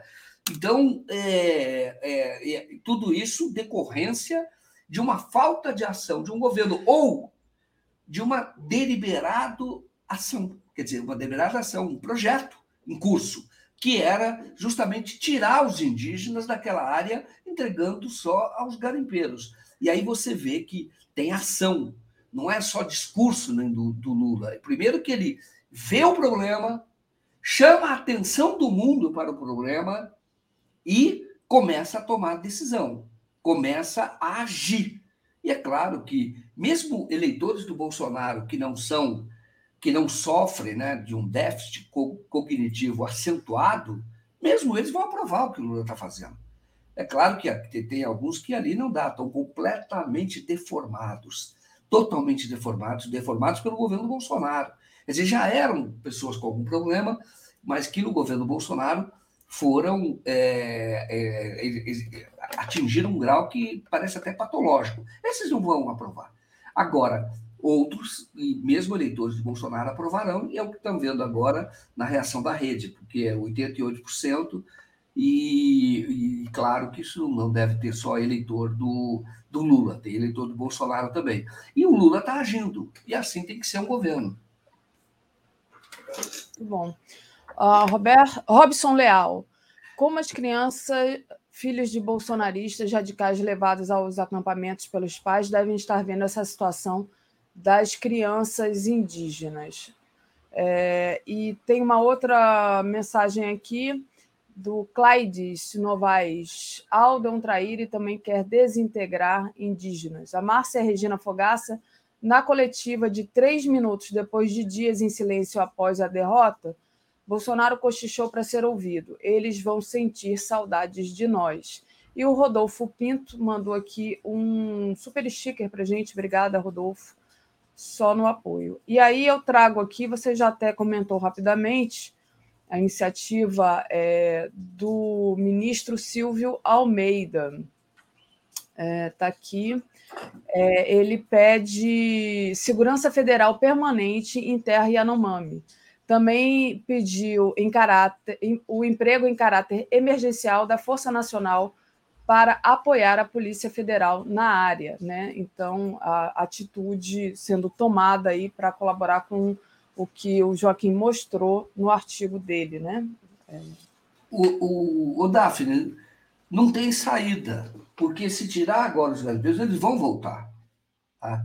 Então, essa, essa essa uh, proteção tem que ser permanente, o monitoramento tem que ser permanente, e, e, e ali, quando você detecta é, ali que tem invasão, então aí você chama uma força maior, mas tem que ser permanente. O que acontecia no governo Bolsonaro é que quando você detectava, você perdia o emprego, que aconteceu com o Bruno Pereira. Ele era lá do outro lado, né, do, do, do Vale do Javari, é, não era em Terra Yanomami, era para lá do Acre, ali, divisa com o, o Peru. E aí o, você tem, é, lá era, era é, quando ele detectou, quando ele tentou tomar ação, um colega dele foi morto, levou um tiro, e ele também depois viria a ser assassinado. Então, o que tem que ser feito? Você tem que ter um monitoramento permanente e você tendo um governo que haja, então você tem que ter tropa já mobilizadas, não precisa estar no local, mas mobilizadas na região. Sempre que for detectado isso é possível, você sabe das áreas que os garimpeiros estão entrando, que o governo passado não fazia isso. Você já desloca forças para queimar equipamento, prender pessoas, proteger o, a população indígena, porque é obrigação do Estado, da União, isso é uma obrigação da União. A terra onde estão os Yanomamis são terras da União, que são para é, o, o usufruto, tem alguns indígenas têm a posse, mas é da União. Então, é possível fazer isso sim. Então, está certo o Silvio Pereira. Tem um comentário anterior que eu queria só responder, que eu estou tentando lembrar, que é do Robson. O que, que ele disse? O Robson, ele estava falando... É, aqui, olha, o Robson, como as crianças dos filhos dos bolsonaristas radicais levados aos acampamentos pelos pais devem estar vendo a situação de crianças indígenas. Essas crianças, isso eu acho que é o maior crime, viu? Que os bolsonaristas, esses extremistas, terroristas, é, é, cometeram. Crime contra os próprios filhos. Eu sei de um caso, entrevistei aqui, daquele motorista que foi torturado lá em Itapema, Santa Catarina, e ele conta que o que mais o surpreendeu enquanto ele apanhava ali na frente dos da, da, de um grupo que os, os, os, caras, os, os terroristas colocaram, torturadores, colocaram filhos pequenos, as mulheres, mas crianças, para verem. E essas crianças reagiam, assim, e isso que surpreendeu a ele. Elas reagiam para tentar agradar os pais violentos. Então, elas aprovavam o que os pais estavam fazendo. Porque é uma reação de criança. A criança, quando vê o pai é, tende, num primeiro momento, a achar que o pai está certo, que a vida é assim mesmo, e tenta ter a aprovação do pai, por isso aplaudir, aprovar. E eu me lembro que esse motorista torturado, tem um processo lá em Santa Catarina, ele conta que isso que mais o assustou, quando ele olhava o, o olho daquelas crianças. Ele falou: o que, que esses pais estão fazendo com a criança? Olha o que eles estão fazendo comigo. Ele ficou quatro horas em cárcere privada, privado, apanhando, e depois foi obrigado a agitar bandeiras, como todos os outros ali, é, à beira da, da rodovia. Então, eu digo o seguinte: é, é triste, é triste o que esses pais estão fazendo com os seus próprios filhos, que estão, estão ensinando a odiar. E isso vai ter repercussão, é claro que tem repercussão. E isso vai ser ruim para os pais, vai ser ruim para a comunidade, para todos. E, infelizmente, infelizmente, nós tivemos esse período de quatro anos que vão deixar consequências, viu? vão deixar sequelas. E aí é preciso ter muita ação afirmativa, mostrar que o caminho é outro, mostrar que o desenvolvimento não vem com as propostas do Bolsonaro, é, para inclusive é, essas próprias crianças elas sejam educadas, educadas é, na civilidade, porque foram estão sendo deformados por esses pais. Eu não estou ouvindo. Opa, tem que ter uma reeducação da sociedade muito grande, um, alguma coisa muito forte aí para a gente ensinar né, para essas crianças de que está errado, que essa cultura do ódio é, não faz bem para a sociedade. Joaquim, eu já estou com o Brian aqui esperando a gente, é, mas eu queria pedir um pouquinho de, de paciência para ele, porque eu acho importante você é, falar é, rapidamente sobre essa matéria que saiu no 247 a respeito da, do caso das americanas. Então, eu vou colocar aqui rapidinho, é, porque, na verdade, você está é, trabalhando num novo documentário da TV 247 sobre esse caso das americanas. Então, Americanas, entidade de defesa do consumidor, pede bloqueio de bens da PwC e critica omissão da CVM. Né? A entidade afirma que a PwC agia sem qualquer limite ou fiscalização efetiva por parte da CVM. O que, que significa isso, Joaquim? Não, significa que aquilo que nós falamos desde o primeiro dia, você tem que responsabilizar e pedir indenização para a Price, Waterhouse. A Price, ela tinha a responsabilidade, ela, ela era uma, é, fazia auditoria independente. Ela tem instrumentos para dizer, olha, ela, ela deveria ter apontado as fraudes. Esse é o papel dela. E ela pode, inclusive, consultar bancos, tem, é, ela tem é, é, autoridade para isso, conferida pelo próprio auditado. E depois ela diz: olha, está tudo em ordem. E ela disse que estava tudo em ordem. Então, o, o, essa entidade de defesa do consumidor, ela está pedindo esse bloqueio de bens para que indenize. Eu acho que está muito certo. Em relação à CVM, CVM também é o órgão regulador, tem que olhar se está tudo em ordem. Por quê? Porque quem, numa fraude dessa, hoje em dia, você, com 100 reais, você aplica na bolsa. Então, tem gente que, às vezes, acreditando na Price, nos, nos balanços da Price, acreditando que na eficiência da CVM, vamos chamar assim, porque se ela está lá, a gente tem que acreditar que ela está agindo. Acreditando tudo isso, pega o seu dinheiro e coloca a sua poupança, às vezes a poupança de aposentadoria, coloca em ações. E também fundos, de, os fundos de previdência também investem 5% em ações. E aí, quando você tem uma fraude desse tipo, quem é que vai se responder por isso? Claro, a Price tem que responder também. Claro que a primeira é Americanas, mas a Price que chancelou com o nome dela, porque quando você ouve falar o Price, olha só, a Price disse que está tudo bem com o balanço, então você vai lá e põe o seu dinheiro. E aí a CVM também não descobriu nada, então tá certo essa entidade, não sei que entidade é essa, eu sei que era de defesa do consumidor, não é das mais conhecidas, mas que está entrando com essa ação, e é uma ação que, se não for tomada por parte da própria entidade, que seja tomada pelo Ministério Público, nesse caso, mas que alguém em defesa da sociedade realmente chame a Price para a responsabilidade, e tem responsabilidade, e tem que pagar por isso. Muito bom. Então, Joaquim, te agradeço demais a tua presença de hoje aqui, suas análises, e vou continuar aqui no trabalho do Bom Dia com o Brian. Obrigada. Valeu, até mais. Até mais. Obrigado. Comentário de Brian Meir. Opa, diretamente da neve do... de Pernambuco, Brian Mir. Sim, dos neves uh, brutal aqui em Recife. Hoje está chovendo aqui em Maceió bastante, o que é inédito chover tanto assim no, no verão aqui, né? Mas falando, além de falar do, do, do clima e do tempo, Brian, é, queria avisar para o pessoal que agora você tem esse novo dia aqui, às terças-feiras com a gente, né? Então a Natália continua às sextas e o Brian agora às terças-feiras, porque a gente resolveu é, separar um pouco esse, esse noticiário internacional, né? Para ficar mais é, com mais equidade e é, é importante também. Claro que tem o Zé Reinaldo que traz o cenário internacional todo dia de manhã mas Brian Natália no mesmo dia meio que concentrava na sexta-feira ali a análise internacional. Então, achei é, importante essa separação de vocês. E vocês continuam, é, enfim, aparecendo em outros programas aí juntos, mas agora em dias separados, né, Brian? Exatamente.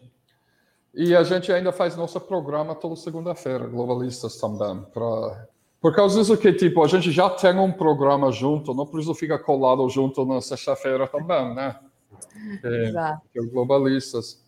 Um, Daphne, eu queria pegar uma corona na última fala do Joaquim Boa. e falar um pouco sobre PwC, uma empresa de auditoria que saiu completamente limpo, uh, um, apesar do seu uh, trabalho para JBS, durante Lava Jato, durante aquele escândalo carne podre, dizendo, ah, eles deixam a gente na escuridão. Não, o trabalho deles é de saber o que está acontecendo.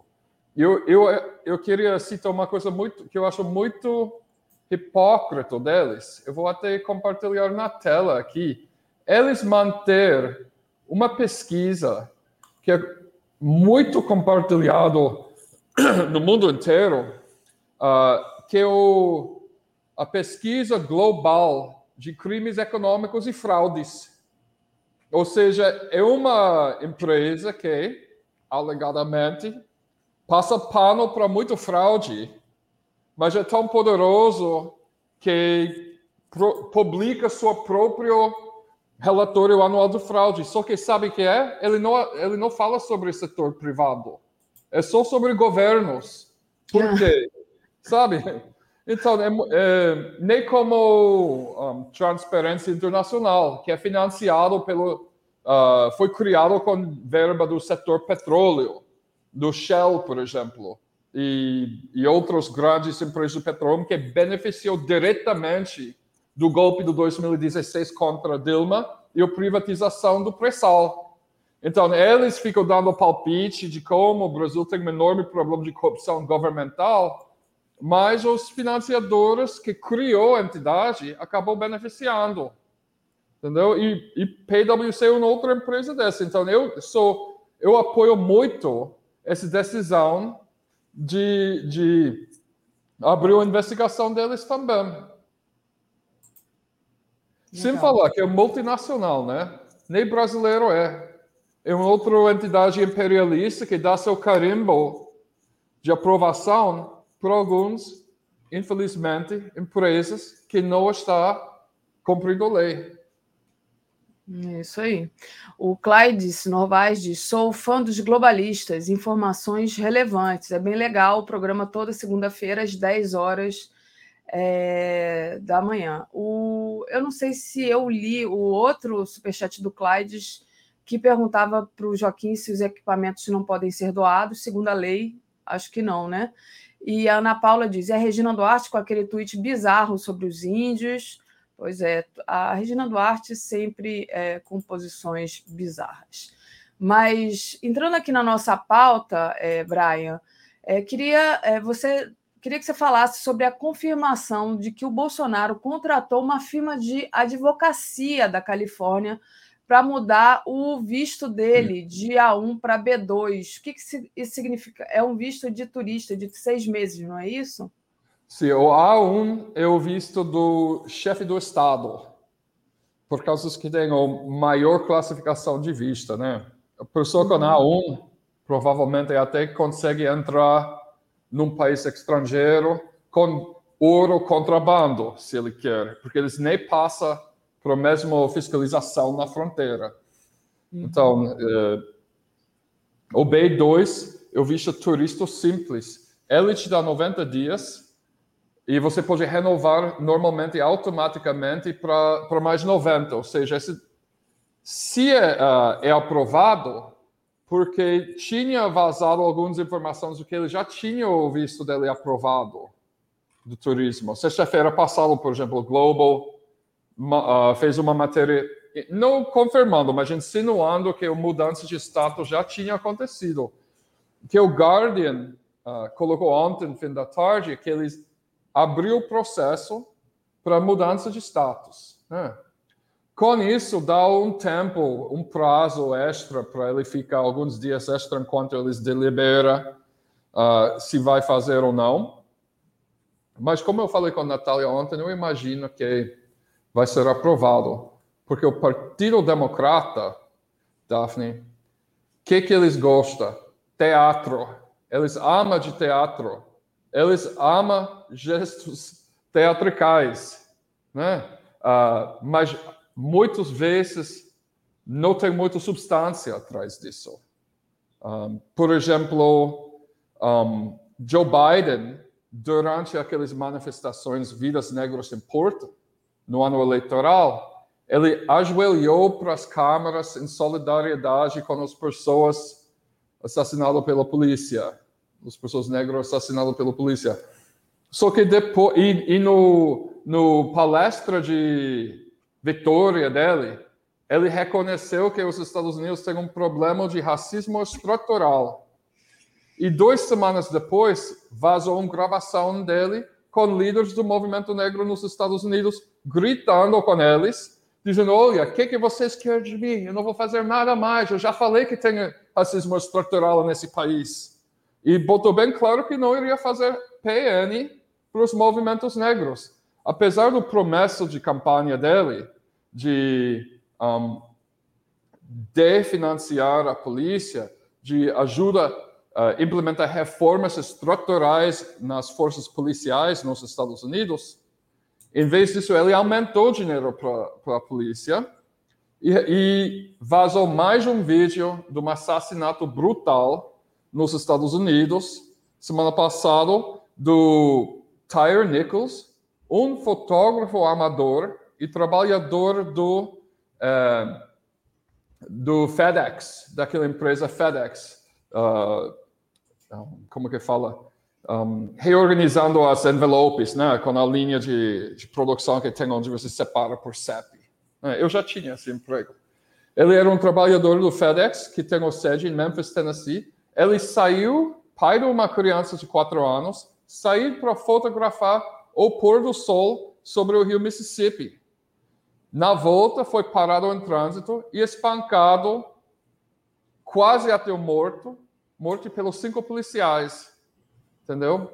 Uh, e o vídeo foi um, lance, foi compartilhado pelo prefeito do Memphis e começou uma rodada de manifestações nacionais e locais sobre esse caso. Só que tem algumas diferenças. Mas o que eu estou falando do teatro e Biden é que, que, qual é a resposta do Biden, presidente Biden, a esse crime essa nova onda de manifestações contra racismo policial e tal, é que ele convidou a mãe e padastro da vítima para passar dois dias no Washington e assistir uma palestra dele, a palestra mensal dele.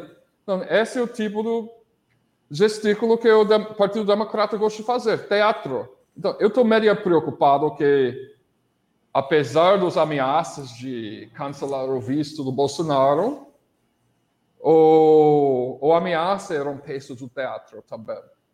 Entendeu? Porque eles são muito bons nesse tipo de coisa.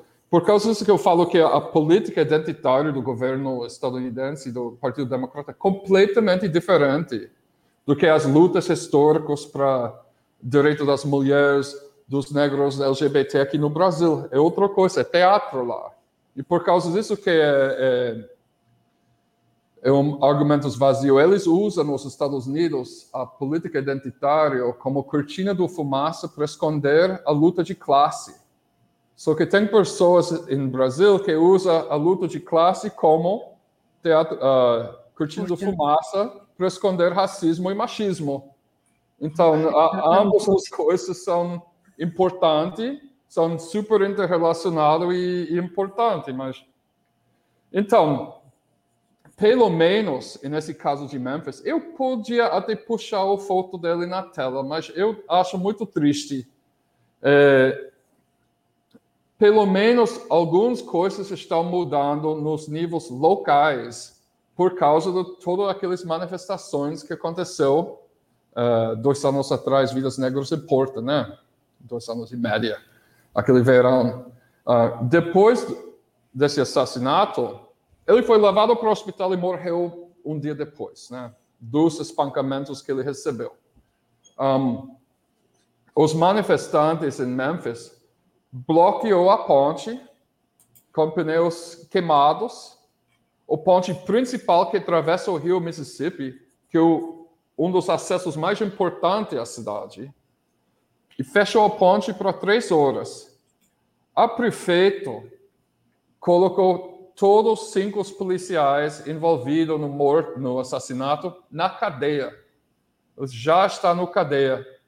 Cinco anos atrás, você nunca viu uma coisa dessa acontecer. Né? E ainda dezenas de protestos em solidariedade no resto do país.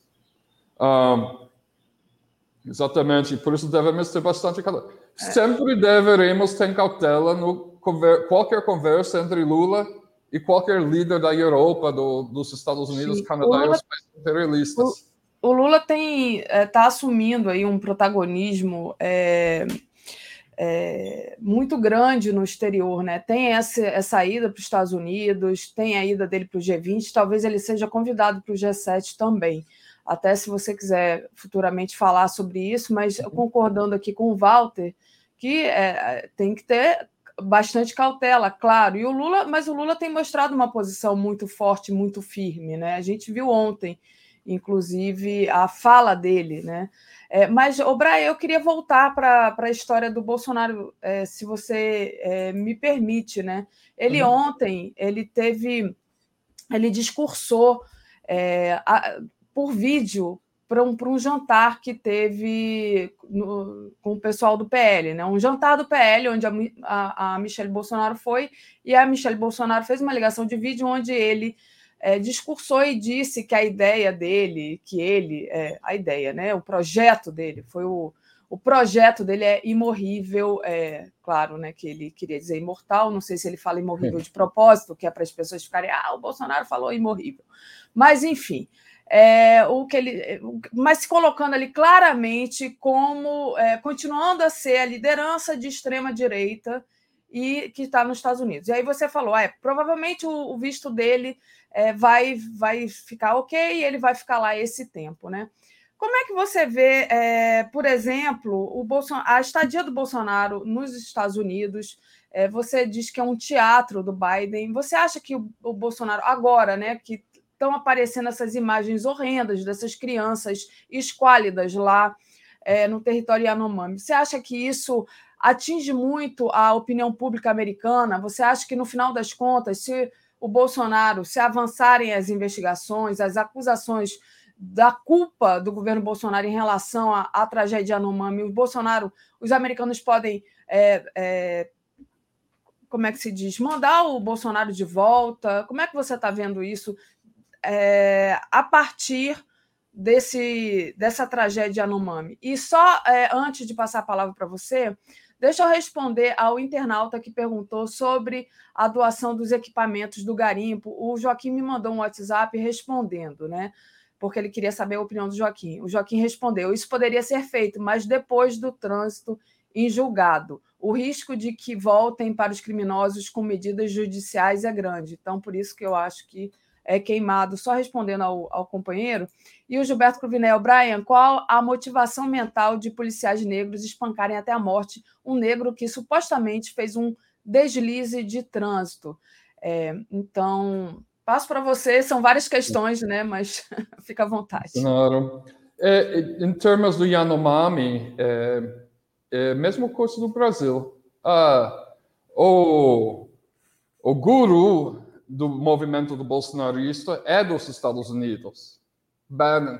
Então, eles fazem a mesma lavagem cerebral com a direita lá que faz aqui. Então, no Fox News e todos eles devem estar negando o genocídio, minimizando e dizendo que é uma farsa da esquerda. Entendeu? Que é política identitária. Com certeza, Tucker Carlson vai dizer que, que é woke, preocupa do, dos indígenas. Né? Que essa é a arma que ele usa contra para deixar a classe operária dividido, basicamente. Então, vai. Porém, felizmente, eles não estão não tá no poder. O democrata está no poder. Então, no mínimo, depois desses seis meses termina, ele vai ir embora. Você só pode ficar seis meses um ano. Né? E eles vai dificultar, com certeza, qualquer tentativa de ele permanecer depois dos seis meses. Antes desses seis meses, é difícil. A gente vai saber em pouco tempo se eles aprovou ou não a vista do turismo do Bolsonaro. Agora, eu estou prevenindo que eles vão, mas eu vou ser agradavelmente surpresa que eu estou errado. Né? Gilberto Cruvinel, a questão se uh, os policiais que matou uh, Tyre Nichols eram negros. Esse é um debate que sempre é usado uh, desde a época do apartheid, né? Muito dos um, em África do Sul, muito dos a maioria dos policiais que fica matando pessoas que estavam na rua depois das seis horas da tarde ou por, colocando pessoas na cadeia por causa do caso interracial e esse tipo de coisa eram negros. Então, no governo do apartheid falou: olha, nós não somos racismo, racistas porque são os policiais negros que estão matando outros negros, porque os negros não gostam de negros. Então, eles ficam ressuscitando esses argumentos agora, uh, em casos como esse, enquanto o policial era negro que matou Tyre Nichols. O problema é que o racismo é estrutural. A polícia nos Estados Unidos foi criada para capturar escravos fugitivos. É uma estrutura racista. Não importa a raça, a cor, o gênero do funcionário do braço repressivo do Estado que trabalha protegendo os interesses da burguesia. Então, né, é, eu acho que essa questão, pessoalmente, é, eu acho que essa questão é nulo, entendeu? Agora, os, tem alguns democratas identitários neoliberais que tentam arguir ao contrário. Olha, é, é um problema social. Como que um negro pode matar um outro negro? Como que um branco pode matar um outro branco? Né? Então, a questão é estrutural. E por causa disso que o movimento nos Estados Unidos, o movimento sério, é de erradicar a polícia. Todas as forças da polícia erradicados. Trocado para quê? Organizações controladas pelo sistema de delegados locais de bairro de segurança, que são subordinados a um comitê dos moradores do bairro. Essa é a proposta que quase passou no Minneapolis. Entendeu? A luta, por quê? Porque a polícia é uma estrutura nos Estados Unidos que é oprimidor, só protege os interesses de propriedade dos ricos e, e tenta uh, aumenta a uh, uh, briga entre os uh, entre a classe operária, espalhar caos dentro da classe operária, colocou um grupo contra outro grupo dentro da mesma classe. É, como é no Brasil também, né? É o braço armado da, da burguesia, quem vai preso é o pobre, é o negro, é o favelado, né? Quem é morto são esses, e, e, e os próprios, aqui no Brasil, então, os próprios pretos, pobres e favelados vão ser os soldados, vão ser os policiais para matar os pretos, pobres e favelados, enquanto os, os, a elite né, está ali é, livre. Enfim, Mas é, é tem tido é, manifestações, né, muitas manifestações é, para chamar a atenção desse assassinato de, do Tyre Nichols, né? E eu queria que você falasse um pouco sobre isso, porque é, você acha que, na verdade, é, você disse, ah, o governo Biden é um governo de teatro, né? Ele, ele faz aquele teatrinho e não resolve nada. Mas você acha que está no caminho para avançar essa discussão nos Estados Unidos ou ou que isso vai ficar ali sendo colocado panos quentes e a, a, luta não avança? Porque depois que a gente viu, né, no meio de uma pandemia, toda aquela manifestação Vidas Negras Importam, né, é, e me parece que o que, que foi mudado? Né? Fala para gente o que, que foi mudado, vamos simplificar assim. Né, ok, bom, desculpa que eu Não, imagina, vai lá. O que, que foi mudado é que o setor das fundações, né, uh, liberais como Ford tentou sequestrar o movimento, criou um grupo alternativo chamado Movimento para Vidas Negras, deu 200 milhões de dólares para eles e tentou mudar a pauta para uma pauta de reparações para a escravidão, que é uma pauta altamente divisor, que coloca pobres negros contra pobres brancos, que é basicamente o que o governo estadunidense está fazendo desde a fundação do partido, do, do país, desculpa. Enquanto isso, os movimentos de base, a grande maioria deles nunca tinha relacionamento qualquer com esse grupo dos três pessoas que criou o hashtag Vidas Negras Importam, continua fazendo avanços no nível local. Apesar do cidade de Minneapolis, que inicialmente prometeu de erradicar a polícia, eles pedalou para trás. A luta para erradicar a polícia continua. E que a gente está vendo como resposta, uh, resultado principal positivo, é como nesse caso de Memphis. Em vez de passar pano para policiais assassinos, eles estão sendo presos. E isso, em minha opinião, está tendo um efeito positivo na redução de abusos do racista do, do, do, polícia em certas cidades. Em outras cidades continua passando pano, porque nos Estados Unidos polícia é municipal. Tem o, a polícia rodoviária estadual e a polícia é municipal. Então depende muito no prefeito que que acontece com essa polícia. Mas em cidades onde o povo é bem mobilizado e organizado, teve uma redução, sim, no taxa de assassinatos de, de negros e negras pela polícia nesses lugares. Eu acho que é importante acaba com essa questão de impunidade para a polícia que cometeu crimes, porque o prego deles é de uh, oficialmente garantir o Estado de Direito, não de agir como privilegiados que podem ignorar o Estado de Direito quando eles quiserem. Muito bom. Mas é, mudando um pouco de, de, assunto aqui da pauta e voltando ao que disse a, a, pessoa que eu até coloquei aqui, esqueci o nome, desculpa, que falava sobre o cuidado né, é, que temos que ter com esses encontros que, que vão acontecer aí, vai ter encontro do, do Lula com Biden, o Lula vai aos Estados Unidos.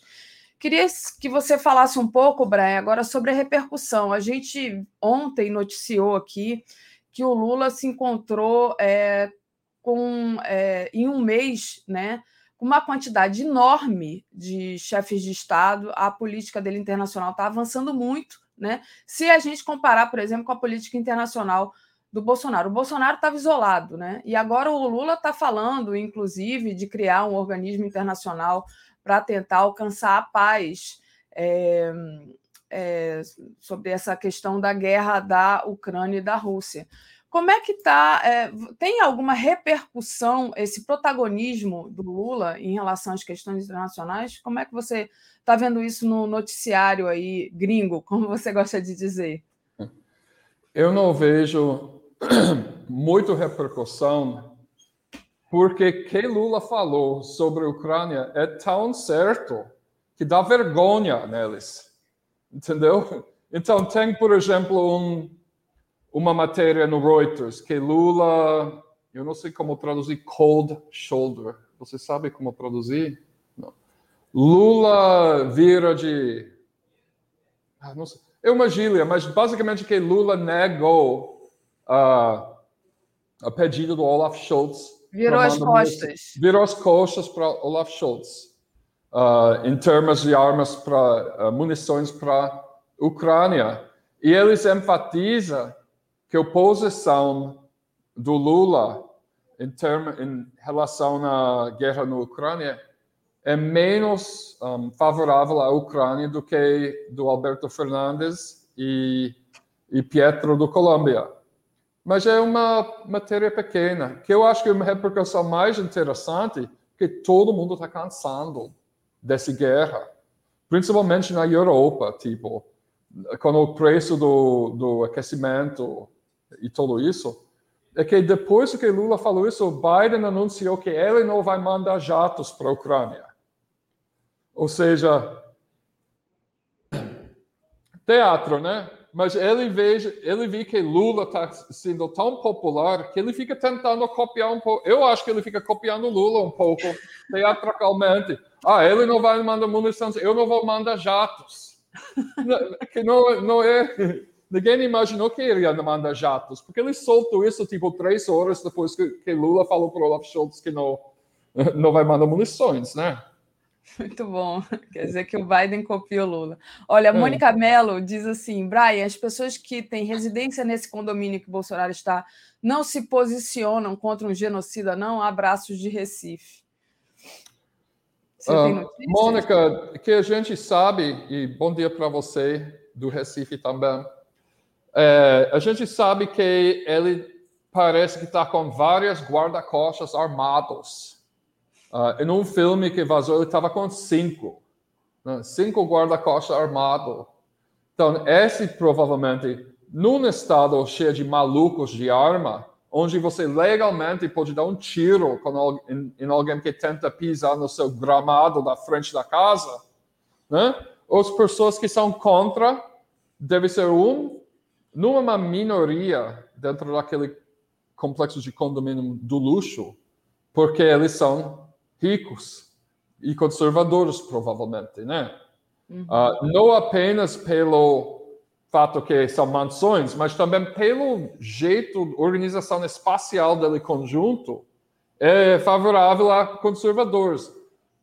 Pessoas da esquerda com dinheiro normalmente moram no centro das cidades nos Estados Unidos. Ele não mora em lugares assim. Uh, por causa disso, deve ter algumas pessoas que são contra ele que ficam com medo de de manifestar. Né? Mas provavelmente a maioria apoia. É. Só uh, José Aldo deve estar cansado de tipo, quando que ele vai embora?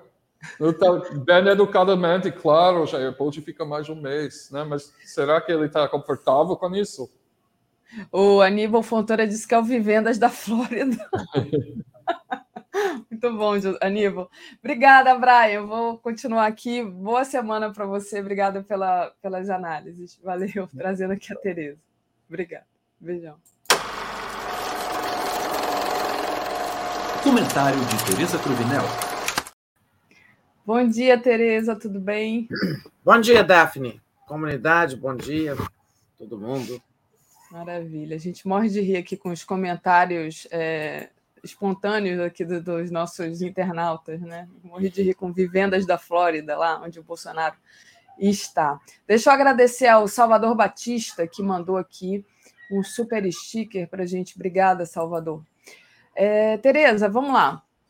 Essa semana, né? Semana quente com a questão da eleição no Congresso, né? Que acontece amanhã. O Lula é, liberou 11 ministros para retornarem ao Congresso e votarem em Lira e Pacheco. É, o complicado é a disputa no Senado, onde o Pacheco vai enfrentar o bolsonarista Rogério Marinho, né? E ontem teve é, a entrada da Michelle e do Bolsonaro na, nessa campanha aí do Marinho, né? Teve jantar do PL. Mas qual a sua análise, quais suas expectativas para essa eleição, Tereza? Então, Daphne, essa eleição do Senado, os bolsonaristas estão é, querendo fazer dela uma espécie de terceiro turno, é, ou uma demonstração de força, assim, conseguissem impor, se conseguirem, né, impor uma derrota ao candidato que tem a simpatia do Lula, o senador Rodrigo Pacheco, né, seria para eles uma espécie de revanche né, da derrota presidencial. E estão trabalhando muito. Né? O, o, a Michele Bolsonaro foi ao jantar do PL em apoio ao Rogério Marinho, e lá falou. Parece que ela está levando a sério né, aquela história do Valdemar Costa Neto, de que ela tem potencial político. Acho que ela está levando a sério. E lá ligou para o Bolsonaro, pôs no vídeo, fez uma ligação, uma chamada de vídeo, botou lá em viva voz, e o Bolsonaro falou com as pessoas, estimulou essa disputa, disse que o projeto dele é imorrível, né? projeto da extrema-direita, que nesse momento, felizmente, está derrotado e as consequências estão aí, né? nós estamos vendo todos os dias é, os resultados né, da política da extrema-direita, do governo extrema-direita do Bolsonaro. Tá aí ó, as imagens dos, dos, dos Yanomamis, eh, as cenas de, de pobreza nas ruas do Brasil, tudo isso. Mas eles querem ganhar o Senado porque queria, um adversário na presidência do Senado cria muitas dificuldades para o governo. Né? Lá, lá na Câmara, a coisa está bem encaminhada com o Arthur Lira, tem muita gente, muitos analistas, dizendo o seguinte: o Arthur Lira, depois que é, for eleito, aí ele vai ser outro, vai criar problema para o Lula e, e, tal, que essa, essa armistício com Arthur Lira, digamos assim, só dura até amanhã, até ele ser eleito. Eu não vejo assim. Eu acho que o Arthur Lira e o Lula têm um acordo pragmático, né? O Lula não é um. O, o Arthur Lira não é, claro, um apoiador do Lula, um aliado do Lula, a gente sabe, estava aí até ontem com Bolsonaro, é, mas ele sabe jogar o jogo do parlamento, né? ele não vai, daqui a pouco, depois de ser eleito, fazer uma. É, sabe, tornar-se um adversário, virar um Eduardo Cunha. Não acredito nisso. Até uma das características desse, desse político né, tão pragmático, que é o Arthur Lira, é cumprir os acordos. E o acordo dele é conduzir a Câmara de acordo com o regimento, jogar o jogo correto, respeitar o tamanho das bancadas, tanto que ele já fez uma condução de um acordo lá para a presidência da CCJ, Comissão de Constituição e Justiça, que é importante para o governo. É, ele, ele fez um acordo com os partidos de, é, de um revezamento, né, e o PT ficando é, com a presidência dessa grande, dessa importante comissão este ano, que é o primeiro ano de governo, um ano importante né, para o Lula passar lá, a passar por essa comissão alguns projetos importantes. Lá, CCJ é o filtro, né, a porta de entrada das emendas constitucionais, eh, projetos em geral. Eu acho que a Câmara está bem resolvido, mas a, e, acho que lá no Senado, o senador Rodrigo Pacheco é, continua sendo favorito. Eu acho que nesse momento, Rogério Marinho não tem votos para derrotá-lo.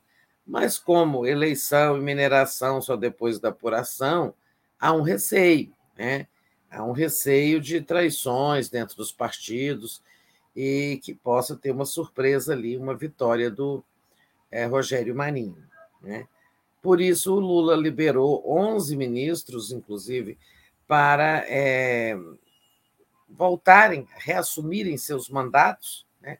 Alguns são deputados, alguns são senadores, reassumirem seus mandatos e irem votar lá para garantir é, essa eleição, principalmente a do Rodrigo Pacheco. É um expediente muito usado, né?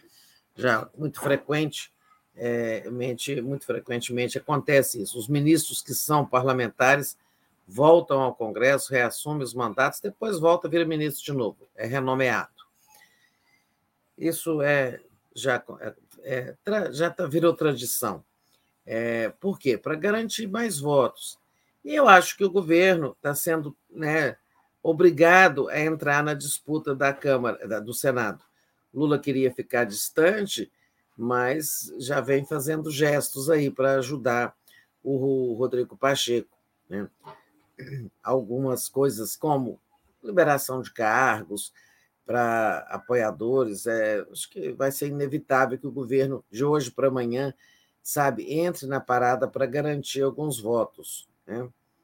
É, isso é meio, é meio do jogo. Né? É, não pode ficar de braços cruzados vendo o adversário avançar. Né? E amanhã a gente vai ter as eleições dos presidentes, depois da posse solene do Congresso, é, tem as eleições dos presidentes e esses demais cargos da mesa, que também são objeto de disputa, vão acabar, é, isso vai ficar para depois de amanhã. Vice-presidências, secretarias e tal. E que também são cargos que também entram né, na, na, na disputa. Né? Teve posições estranhas, como, por exemplo, a do PSDB. Né?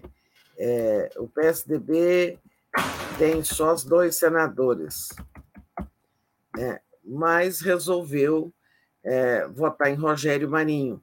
Né? Você vê, por isso que o PSDB, desculpem, vem enfrentando é, uma crise interna, né, como, por exemplo, a saída da senadora Mara Gabrilli, né, aquela que foi vice da Simone Tebet né, na disputa presidencial, a Mara Gabrilli deixou o partido, dizendo que é um anão, um nanico moral, que o, o partido perdeu o rumo, porque onde já se viu o PSDB né, apoiar o Rogério Marinho só para fazer oposição ao Lula numa hora dessas, com a democracia tendo sido tão espancada nos últimos anos, né, trocar um candidato como o Rodrigo Pacheco, que realmente ficou do lado da democracia, por um bolsonarista, né? Mas o PSDB está fazendo isso. É, dois, são dois votos garantidos por Rogério Marinho. Por isso o, o governo fica inseguro, né? Está inseguro quanto a essa a essa situação, é, essa disputa lá. Por exemplo, o PSDB fez isso. Olha só, é, o PSD é, é o partido é, do Rodrigo Pacheco, né? É, então, e até agora não houve assim, uma declaração é, oficial de apoio é, do, do, de apoio ao Rodrigo Pacheco, né? do próprio partido. Ele tem o apoio do PT, do PS, do, P, é, do, P, do PMDB, em suma, de vários partidos. Então, o índice de traição é uma coisa muito imprevisível, né? Por isso a eleição está lá, assim, movimentando todas as atenções na política nesse momento, a eleição para a presidência do Senado. Mas meu prognóstico é ainda de que o, o, o, o senador Pacheco vá se reeleger, mas pode ser apertado. Né? E existe sempre o risco de surpresa, por causa do chamado índice de traição. Muito bom, índice de traição, né? Algo que a gente sempre tem que ter em mente, né, Tereza? A gente viu tanta é. coisa mudar no Brasil por conta desse índice, índice de traição, a começar pelo golpe contra Dilma, né? Que diziam, ah, não vai passar, não vai passar, tá tudo certo, e é. acabou que passou, né? Muita traição mesmo. Tereza, deixa eu agradecer aqui é, ih, caramba, agora resolveu. É, não vou agradecer nada porque resolveu travar a minha tela aqui. Eu tenho que é, me logar de novo, mas agradecer pelo menos ao, ao Clydes, que diz: Tereza, mas quem estava no lugar desses 11 deputados? São 11 ministros, Clydes, né? E... Não, ele quer dizer é, o, o lugar dos parlamentares, né? Dos que, parlamentares que viraram ministros. Sim. Os suplentes, né? É, o, o lugar deles no Congresso foi ocupado pelos suplentes. Mas o suplente nem sempre é de confiança, né? É, porque por conta de coligações, vou dar um exemplo assim, por exemplo, o senador Carlos Fávaro, é, ele até é do partido do, do Rodrigo Pacheco, mas a senadora, a suplente dele, é suspeita de ser, de ser simpática ao Bolsonaro, porque os partidos no Brasil não são homogêneos. Né? Então, o Carlos Fávaro, por exemplo, é um senador. Agora a suplente vai sair, ele vai voltar, reassumir o mandato de senador, votar. Depois o Lula renomeia ele como ministro da Agricultura e a suplente reassume o mandato.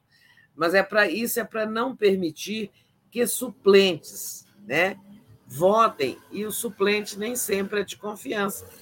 Afinal, não é o suplente que é, que virou ministro, né? Então, é, é isso aí. Eles estão, seja deputado ou senador, eles estão sendo substituídos pelo suplente. Às vezes, o suplente é até de outro partido, porque, digamos assim, é, dois partidos se coligaram lá na eleição, né? É, e pela ordem de votação dos candidatos a deputado, o suplente não é do mesmo partido do titular que virou ministro. Entende? Acho que está explicado, tá? Sim, e segundo a informação do Marcelo Auler, que ele até falou isso hoje de manhã aqui, né? Eles são obrigados a irem lá tomar posse, é, porque eles têm que tomar posse como parlamentares, né? Então, é, tem parlamentares que foram eleitos agora, né? Acho que é o caso do Camilo, Camilo, Wellington, o Paulo Pimenta, o Paulo Teixeira, né? Eles precisam ir lá de qualquer forma tomar posse. É, aqueles que, é, que é, digamos, renovaram o mandato agora, né, seja um deputado reeleito, como Paulo Teixeira, tem que tomar posse do novo mandato. Ou seja, é um senador de primeiro mandato, sim, o Elton Dias. Mas não vale para que, assim, quem estava quem já estava no mandato está voltando só para votar mesmo. Né? A situação do Carlos Fávaro, ele já é senador, ele já está empossado. Vai retornar ao, ao Senado só para votar. A outra, outra que é nova é a Daniela, né? Daniela Carneiro. Vamos chamar ela de Daniela. Daniela Carneiro. Ainda bem que ela parou de deixar de usar aquele negócio do vaguinho. Dizem que foi a Janja que sugeriu para ela. foi a Janja que sugeriu, mas enfim, foi uma boa sugestão, porque eu achava horrível mesmo aquela história. É. Daniela do vaguinho. E, Tereza, deixa eu ver se eu consegui aqui atualizar. A, a conseguir. Temos aqui a mensagem do Cláudio Alves, nosso internauta está sempre aqui. É, talvez o Valdemar Costa Neto esteja tentando inaugurar o cargo de primeiro Ricardão para lançar a Michelle à presidência. Cláudio, menos, né? Também não é assim, vamos. É... O que, que, ele disse?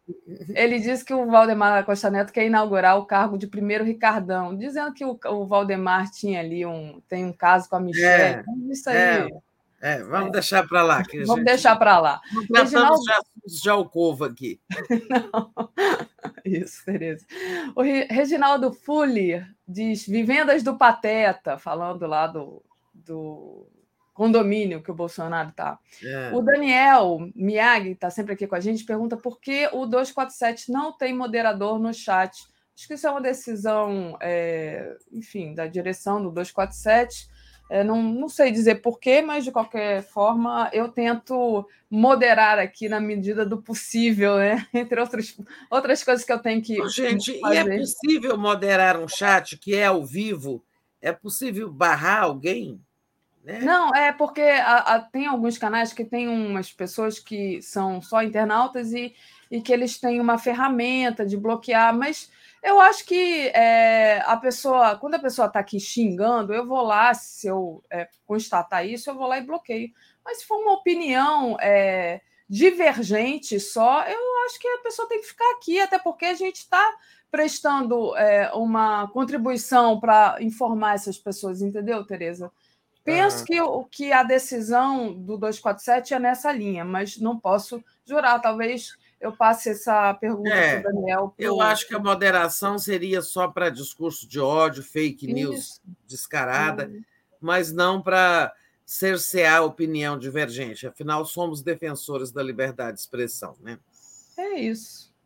É isso mesmo, Tereza. Tereza, É, queria agora mudar um pouco o assunto e falar sobre o encontro do Lula ontem com o chanceler alemão Olaf Scholz, que me corrigiram aqui, disseram que eu estava fazendo a pronúncia errada. Meu alemão é péssimo, gente.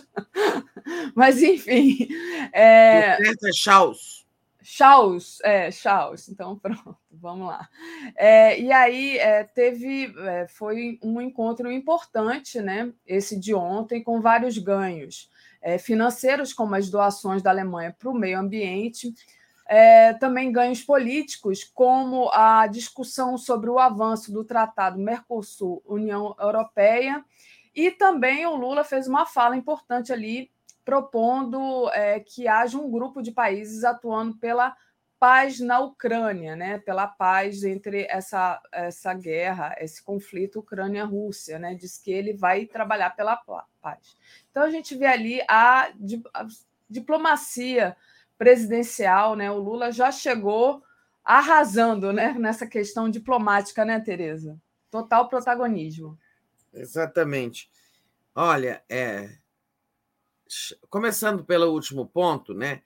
Foi a primeira vez que o Lula fez uma condenação à Rússia sobre a guerra pela invasão da Ucrânia, mas é, e, e, condenando né, enfaticamente a, digamos assim, a cumplicidade geral com essa guerra, né?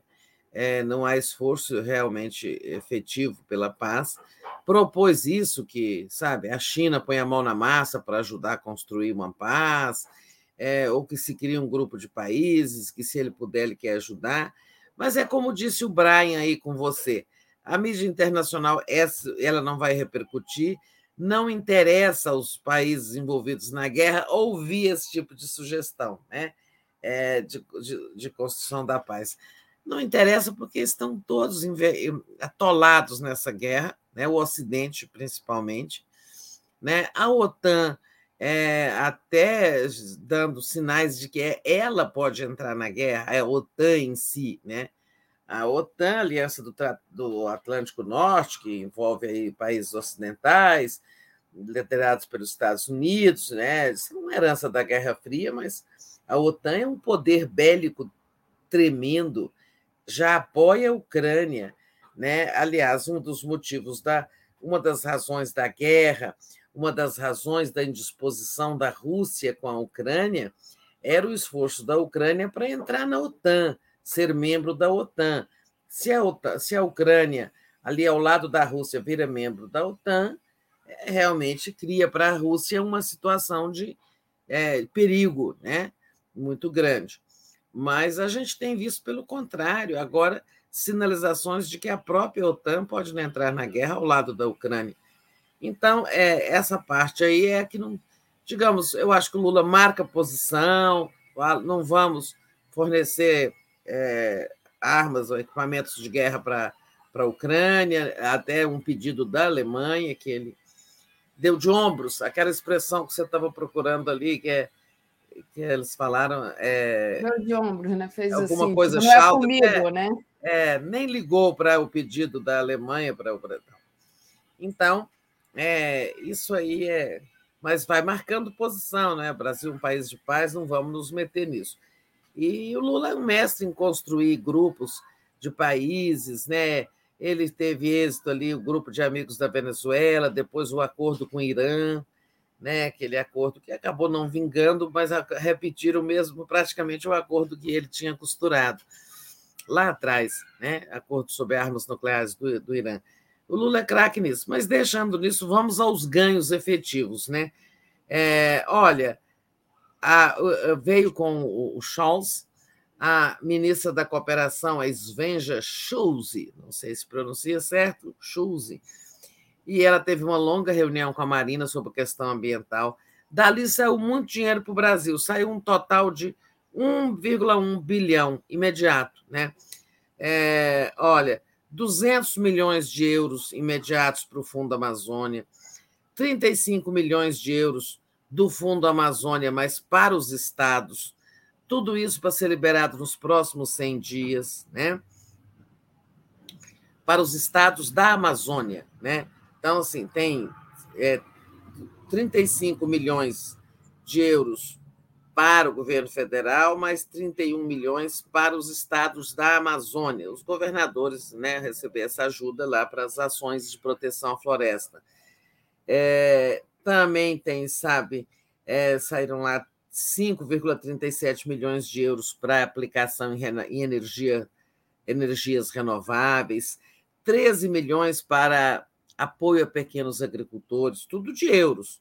80 milhões para créditos para melhorar o baixar os juros para os pequenos agricultores, 9 milhões para as cadeias de abastecimento sustentáveis. Aí você tem a distribuição de alimentos orgânicos, por exemplo, feiras. É, pega, você pegar o, o, o, fazer uma distribuição é, de alimentos de acordo com a política de sustentabilidade, né? Enfim, é, e a, a liberação de longo prazo do Fundo Amazônia. Com licença, hein? Opa! É, o espírito visível como uma traição no, no parlamento. Então, é, isso aí tudo são ganhos né? É, materiais, é, financeiros, né? É, que o Brasil já teve com essa reaproximação com a Alemanha. O Fundo, o fundo Amazônia, né, a Alemanha voltará a depositar regularmente né, contribuições, a sua contribuição para esse Fundo de Defesa da Amazônia. O jantar com os empresários, a reunião com os empresários alemães e brasileiros, e depois disso teve o jantar no Itamaraty. Né? é, esse, nesse, dos, dos, ah, com os empresários, ali se discutem negócios, oportunidades de investimentos, de parceria, tudo isso é ganho para o Brasil. Né? É, e também essa coisa do acordo Mercosul-União Europeia, né? que o Lula até surpreendeu o Charles, é, dizendo que vamos ver se ah, no fim desse semestre a gente consegue destravar tudo. O que, é que está travando? Esse acordo foi fechado, mas há cláusulas nele de que o Brasil não gosta, há cláusulas. É, o Bolsonaro acelerou a assinatura do acordo, fazendo muitas concessões aos europeus, achando que, sabe, ele ia faturar um acordo que vem sendo negociado há 20 anos, ele, do qual ele não é autor nenhum, ele, né, no qual ele não teve participação nenhuma. Aí, para ter um trunfo, dizer que foi o Bolsonaro que concluiu o acordo é, Mercosul-União Europeia, é, a diplomacia dele aceitou várias imposições dos europeus prejudiciais à nossa agricultura e à nossa indústria, é, porque ele queria ser assim o signatário, né? E faturar algo que não foi ele que construiu. Resultado, mas exatamente por conta da política antiambiental dele, Bolsonaro, vários parlamentos nacionais e o Parlamento Europeu travaram a ratificação do acordo. E sem a ratificação ele não vale. Então, é, eu acho que agora esse obstáculo vai ser removido. Sim, ninguém deixará de é, ratificar o acordo depois da posse do Lula, de todos os sinais de que mudou a política ambiental no Brasil, que acabou o desmatamento, que né, tá, a gente está aí.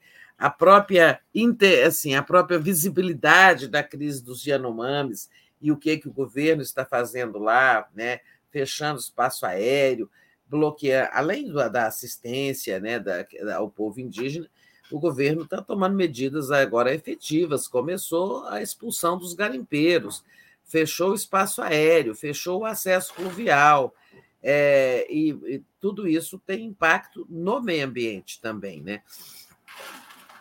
Então, é, eu acho que os parlamentos é, dos países europeus vão ratificar o acordo. Agora, o Brasil quer rever algumas cláusulas daquele acordo, tá, ao, como foi fechado apressadamente no governo Bolsonaro, e por isso talvez um semestre seja pouco o tempo da diplomacia é meio lento, né? Mas o certo é que o Lula conseguiu um ganho é, com isso tudo, porque o, o, a Alemanha tem um peso muito grande lá na União Europeia. um peso no, no, na comissão, que é o órgão executivo da União Europeia, como também nos parlamentos, no Parlamento Europeu. O peso da Alemanha é grande e um cara assim, sabe, uma pessoa com a força, o poder, a né, influência do Olaf Scholz é, estando em defesa do, desse acordo é um ganho muito importante, né? É, vamos ver o que acontece. O Lula tem um empenho particular em acelerar esse acordo, fechar logo o acordo Mercosul-União Europeia, para que nós, é, Mercosul, né, comece a discussão de um acordo com a China.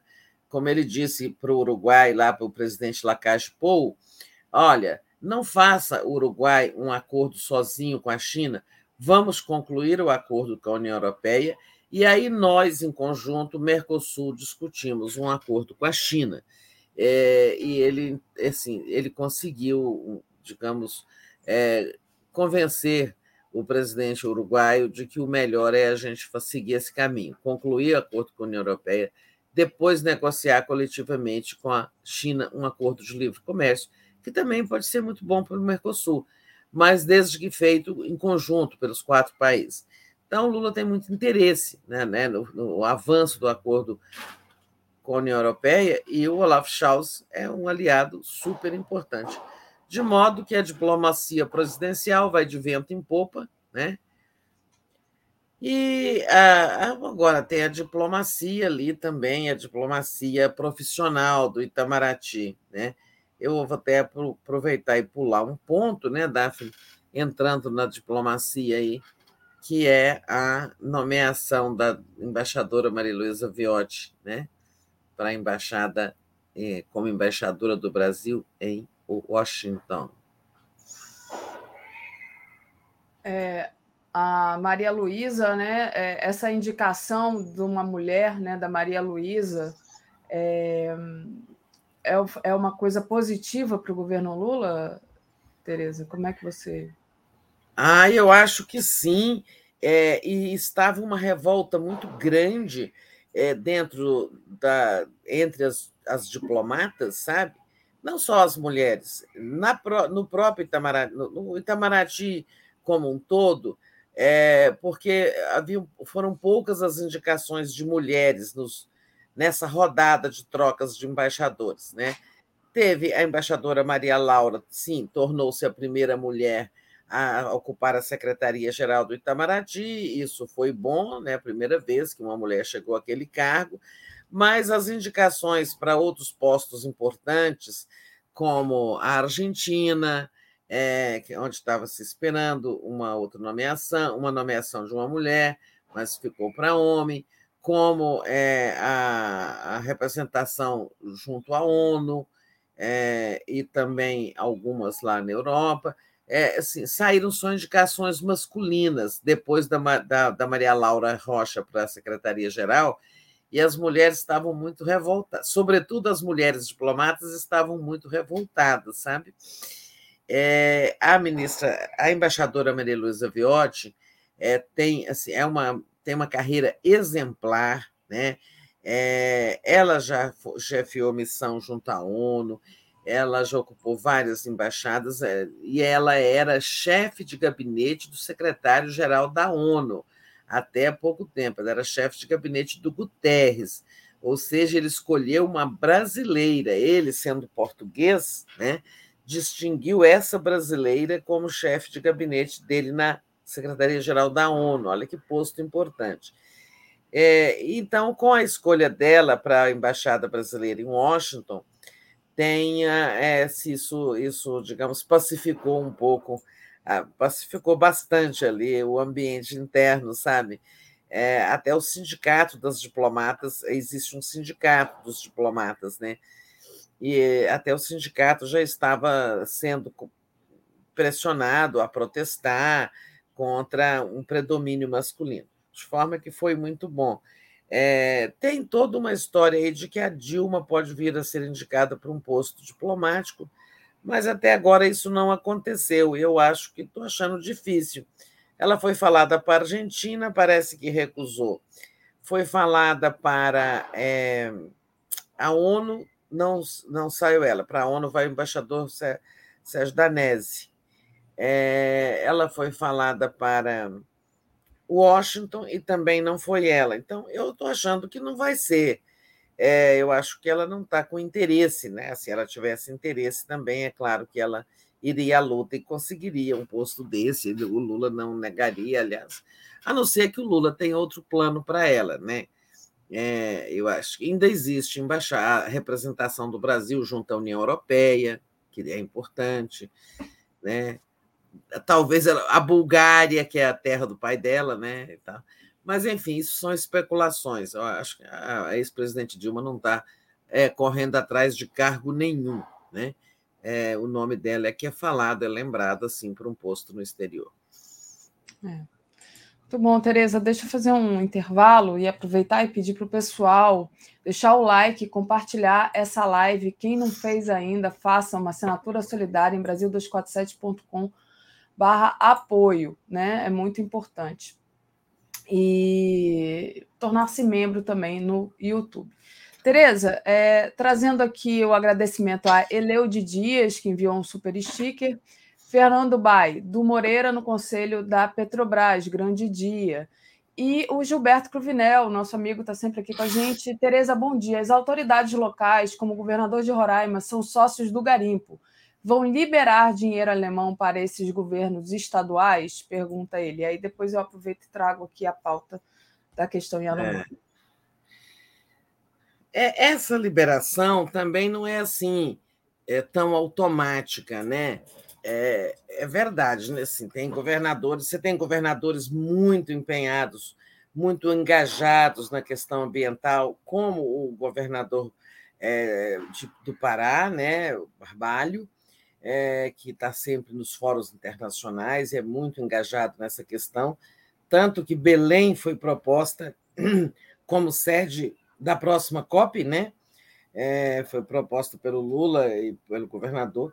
E tem governadores que ficam falando essas coisas, como esse de Roraima, que ontem defendeu a aculturação dos índios e diz que é, subnutrição tem no Brasil todo, né? Uhum. É, subnutrição pode existir, mas não subnutrição de um povo inteiro, né? É, e nem naquele grau, né? É, mas é, essa, assim, não acho que é o risco de um governador embolsar o dinheiro alemão é, de qualquer forma, assim, sem controle, sabe? Esse dinheiro é ele, ele é operado entre o banco alemão, o banco público alemão, e o BNDES. No BNDES tem um comitê gestor, tem toda, tem que aprovar um projeto, né, e dizer, olha, desse dinheiro é reservado aos estados, eu me candidato a tantos milhões para fazer tal coisa, né? É, e aí tem os projetos. Né? Aí o projeto tem que ser examinado, tem que ser aprovado, e depois, liberado o dinheiro, haverá uma fiscalização se o governador realmente aplicou o dinheiro naquela, naquele projeto. Então, acho que é muito sério. Né? A Alemanha, a Noruega também vai voltar a depositar, tudo indica, nesse, nesse fundo, mas assim também ele não é ao vento, né? Tem todo eu acho que tem critérios muito rígidos. Sim. O Clyde Norvais mandou aqui um, uma mensagem para mim dizendo que perguntou sobre os deputados. A Tereza respondeu é, até longamente, Clyde. A gente já respondeu. Acho que você deve ter tá atrasado ou então é, se ausentou aí. Já foi lido seu superchat. Muito obrigada.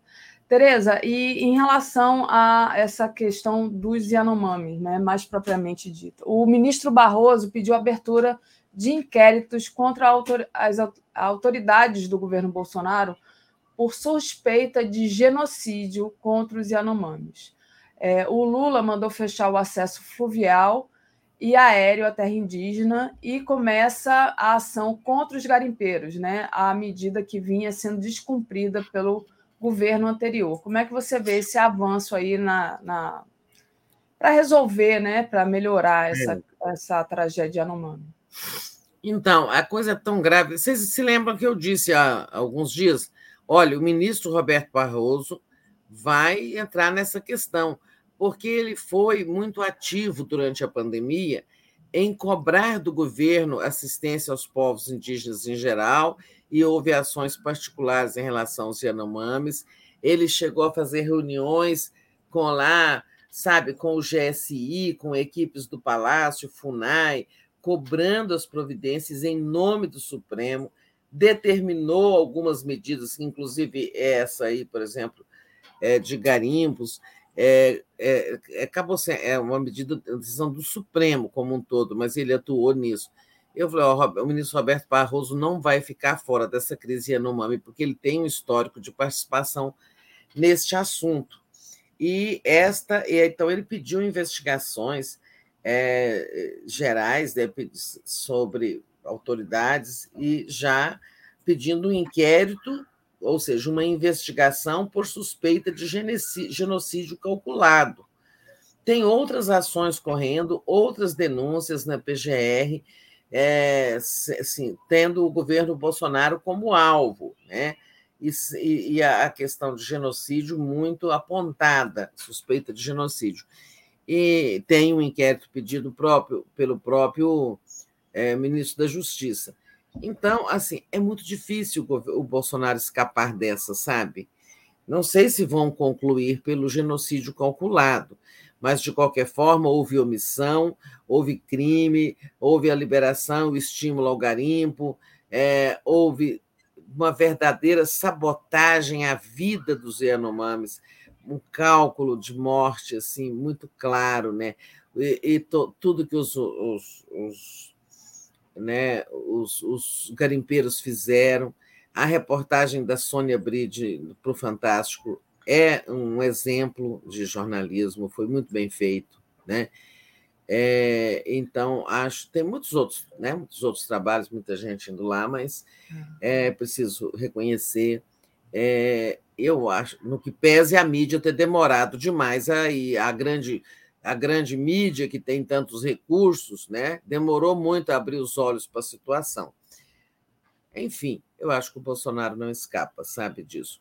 Bom que a Polícia Federal agora está dando em cima dos garimpeiros, queimando, expulsando, né, aprisionando equipamentos. É, e até porque não tem jeito de remover, por que, que são destruídos? Porque aquilo lá não tem muito jeito de remover aquelas dragas enormes e tal, né? É, não é um garimpo simples, sabe? São, são equipamentos caríssimos, pesadíssimos, né? E lá e usam mercúrio, poluem os rios, é, matam os peixes, aquelas coisas todas que a gente vi, já viu. É, eu acho que o Bolsonaro não escapa disso, sabe? Hum. Tereza, só colocando aqui uma foto que viralizou ontem nas redes sociais, né? Que foi uma coisa assim que emocionou todo mundo, né? Ela com essa criança Yanomami, a Sônia Bride, né? Com essa criança no colo. Acho que essa foto aí é uma foto impressionante. Não sei o autor da fotografia, não sei é, de quem é essa foto, mas assim, é, pessoal. É, Pois é, é, é agradecendo é a ela. Tinha, né? Eu não tinha visto, não, estou vendo aqui com você, mas é linda. Possivelmente é. tenha sido feita pelo o cinegrafista, cinegrafista. Pedro Zero, né? que parece até ser marido dela. É, Zero deve ser parente, quem sabe é parente dos nossos amigos, Luciana Zero. É, Marcelo Zero, é. Marcelo Zero, mas linda, eu não conhecia, não, eu não tinha visto, não, a foto. Foi, ficou rodando nas redes sociais essa foto ontem, é, e, e, realmente é algo muito é, que emociona a gente, né? É, é alguém, alguém humano, é, né, com sensibilidade ir lá, você não pode, ninguém vai fazer uma reportagem sobre uma situação dessa sem se envolver emocionalmente, né? A não ser que seja uma máquina fria, né? É, e, sobretudo, uma pessoa mais madura, como a Sônia Bridge, com uma longa carreira, já é mãe, já, já acho que é, é, em suma, pessoa com uma longa estrada e, e que tem né, uma sensibilidade desenvolvida. Ninguém vai fazer uma reportagem sobre isso e ficar objetivamente registrando, né? É impossível você é estar ali sem se envolver. É. É possível se recortar da realidade que você está ali é. vivendo. É, só se a pessoa realmente tiver um, um problema sério de psicopatia, não é o caso é. dela, ao contrário, né? Foi muito emocionante. Aí perguntaram aqui por que, que a Sônia demorou tanto. Eu acho que isso não é uma decisão da Sônia, é da empresa para a qual ela trabalha, né? Claro. E a gente já falou sobre, aqui, sobre isso aqui, né? O fato foi que ela fez um. A gente não se pauta muito nessas grandes empresas é. de jornalismo, né? Uma decisão dessa, é, uma viagem dessa, não é, é assim. Ah, vou ali, né? Isso envolve uma infraestrutura e uma decisão editorial. E aí é, eu quero dizer sobre a demora da mídia.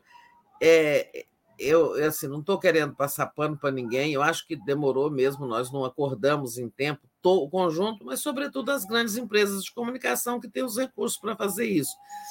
Agora, é, eu também é, coloco como, como desconto, digamos assim, o fato de que nós é, havia notícias né, sobre a situação dos Mamas, de vez em quando uma denúncia, o CIMI, a PIB e tal, mas nada vinha assim com essa com a força da situação.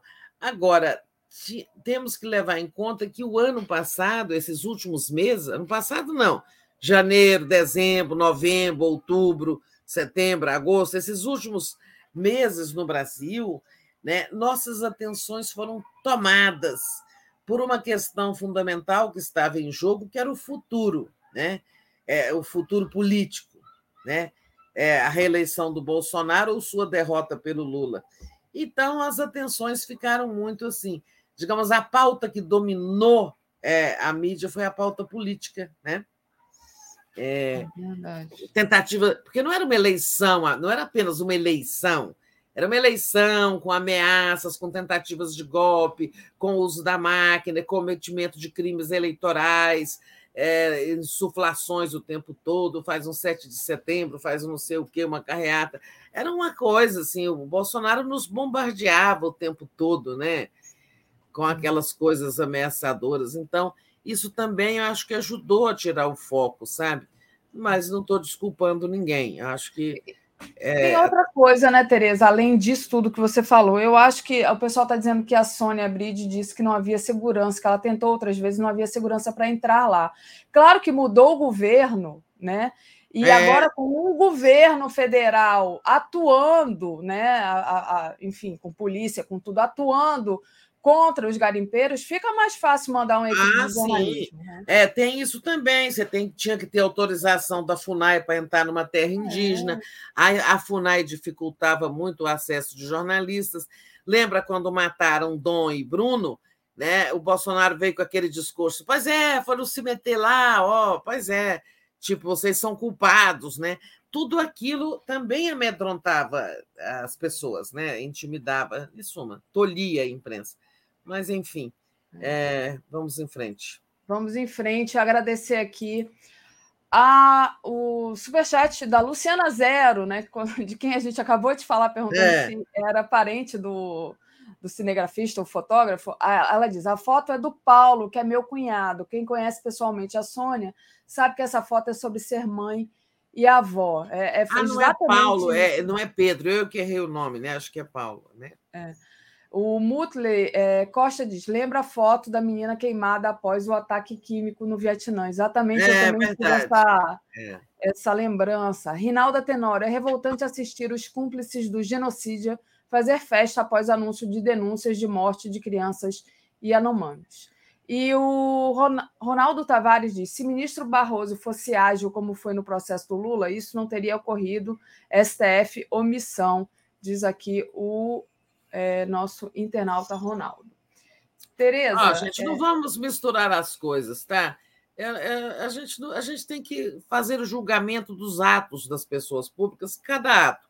É verdade, o Roberto Barroso lá era presidente do TSE, quando a candidatura do Lula foi negada, acho que ele incensou muito a Lava Jato, cometeu muitos erros e tal. Especificamente na questão dos índios, se você ver o noticiário, você vai ver que ele se empenhou de fato muito durante a pandemia. Estou falando lá durante a pandemia, não é na crise dos Yanomamis agora.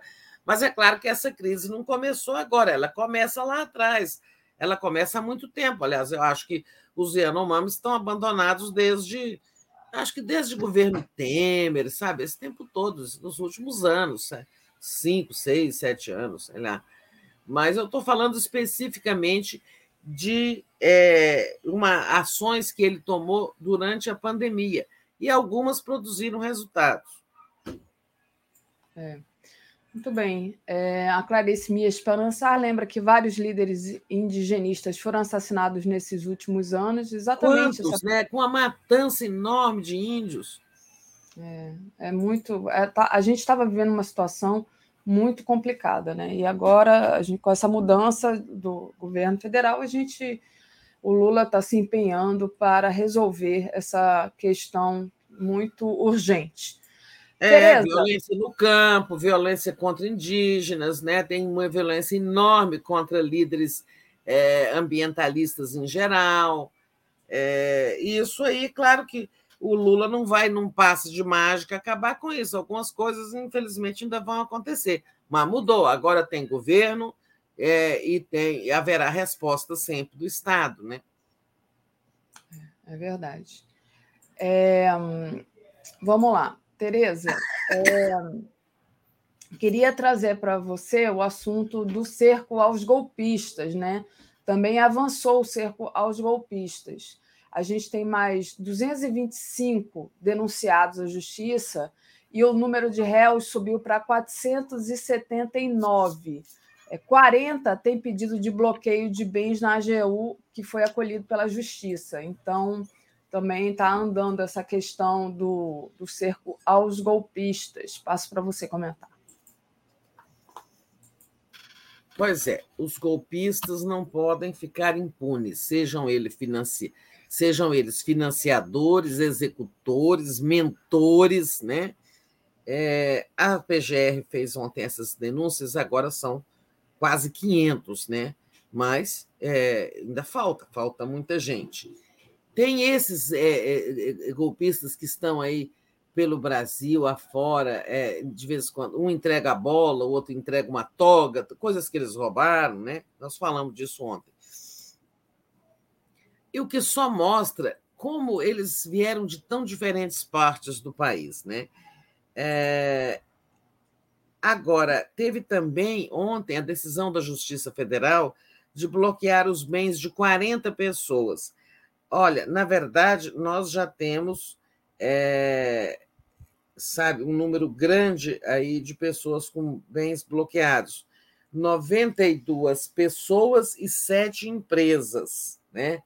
Totalizando 18 milhões. Mas é muito pouco diante dos prejuízos que eles deram, né? muito pouco.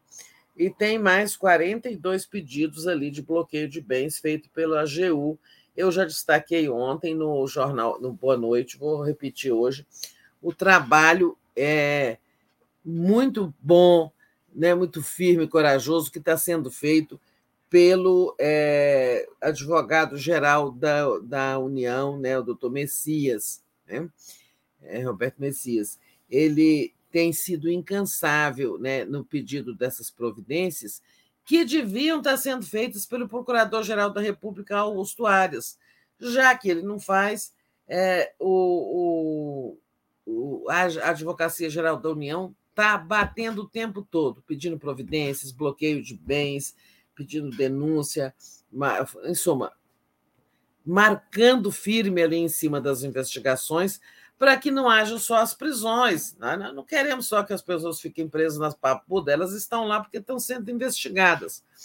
Inclusive, tem muita lenda aqui em Brasília, circulando aqui na cidade, sobre maus tratos às pessoas que estão na papuda, sabe?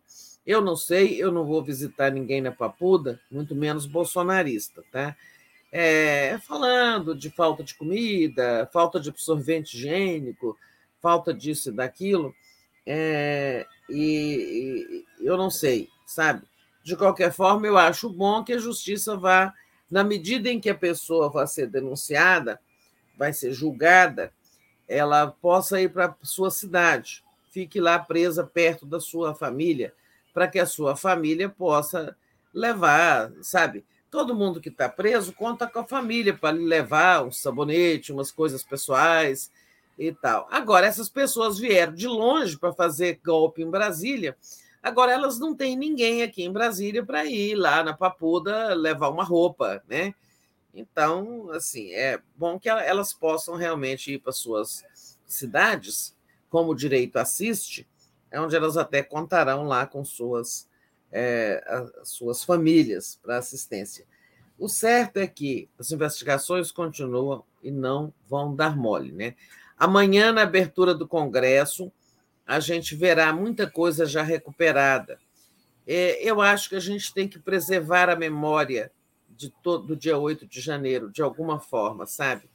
É preciso escrever sobre isso, é preciso fazer filmes, documentários, em suma. Amanhã eu quero ir ao Congresso para ver de perto como ficou, como está aquele painel lindo do Atos Bulcão, sabe? Conseguiram recuperar, como é que estão os quadros. Eu conheço bem aqueles salões do Congresso por onde bati perna ao longo de 40 anos. Estou com muita curiosidade de entrar lá amanhã, sabe? É, eu quero aproveitar os pouquinhos minutos que nos restam, né, para é, dizer aqui que estamos aqui em Brasília e no Cinema Nacional celebrando os 80 anos de Vladimir Carvalho, grande documentarista ah, brasileiro, né? Legal. E aí hoje, para os que moram aqui em Brasília, tá, gente? Dentro das homenagens ao Vladimir, é, eu já registrei que semana passada perdemos Fernando Duarte, um grande fotógrafo, inclusive filmou, né, responsável por alguns dos filmes do Vladimir. É, e aí, hoje, no Cine Brasília, às 18h30, tem lá um, um evento, uma homenagem, seguida da exibição do filme O Cinema Segundo Vladimir, da Maria Maia, minha amiga Maria Maia. Tá? Então, os de Brasília podem ir ao Cine Brasília nessa hora, tá? Para é, essa homenagem ao mestre Vladimir. Legal, Tereza. Boa dica de Você programação. Estou correndo com a Regina Zappa agora. Não, mas no caso você está aí na sucursal Brasília trazendo a programação, é, uma boa programação cultural. cultural. Hoje está aí a noite hoje está assim complicada. Hoje não vai dar para ir nas duas. Hoje também relacionado com a cultura tem lá no Itamaraty a posse do Leandro Graz, que foi o candidato né, da esquerda é, ao governador, quase foi para o segundo turno contra o Ibanês, né?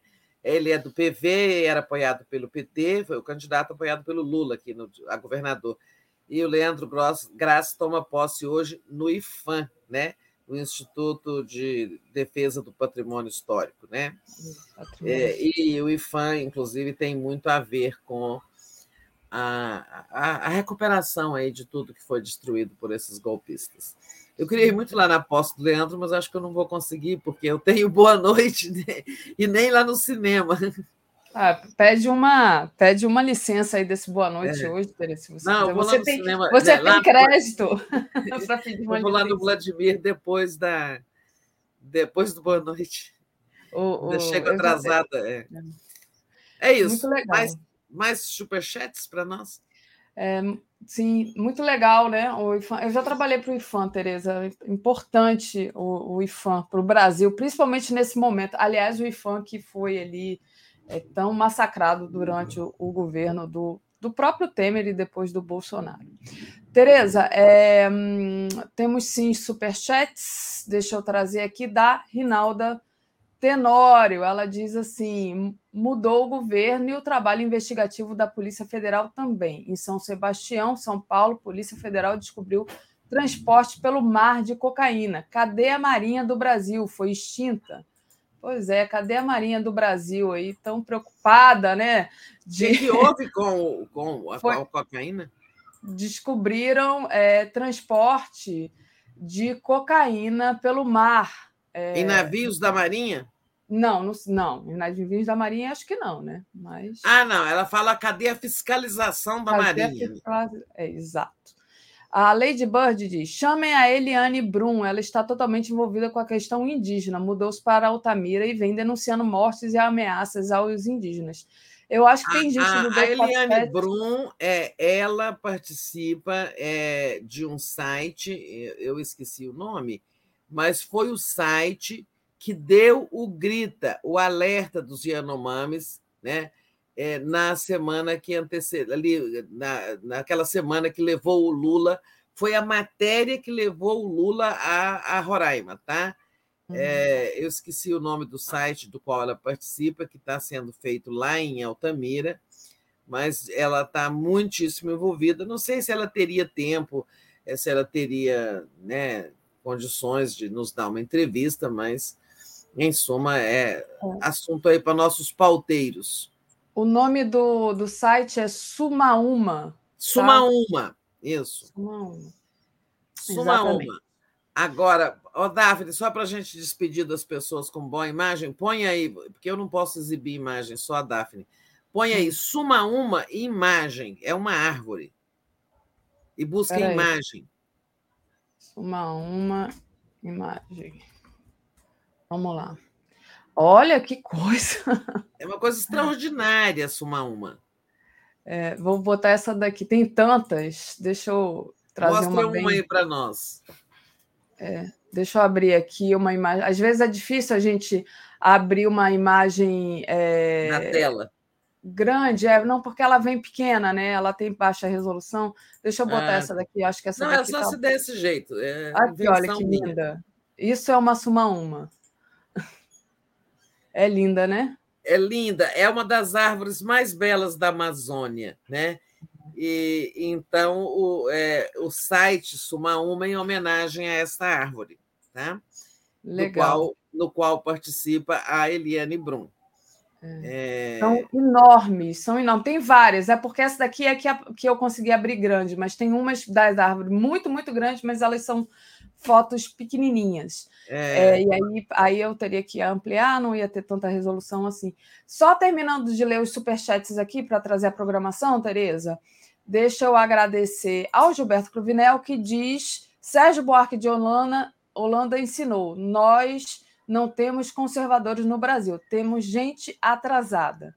A Márcia Costa Guedes diz: Bom dia, amigas, grande programa. Obrigada, Márcia. E hum, a da Lady Bird já tinha lido. É isso, Tereza. E aí, queria trazer para vocês, então, o, a nossa programação de hoje, tá? Nossa programação de hoje, às 10 horas, tem Helene Mário Vitor. Bolsonaro deve perder.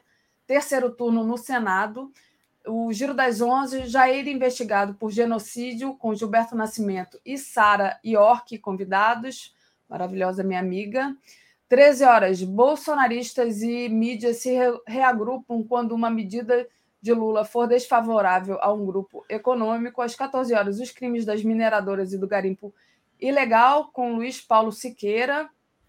Às 15 horas, a Tuxa entrevista Fernando Horta. 16 horas, Estado de Direito. Bolsonaro pode ser preso por genocídio contra Yanomamis. Às 17 horas, tem o Távola de Fim de Tarde, né, com o Ailton Krenak como convidado. Às 18 horas, tem o Léo Quadrado, 18h30. Boa noite, 247. 22 horas um dia em 20 minutos e às 23 horas a live do Conde, Tereza. E com isso, eu finalizo aqui a nossa participação. E eu também, volto no Boa Noite, tá, gente? O dia é longo, vai ser longo hoje. Tchau, Beijo, tchau. Tereza. Obrigada, tchau.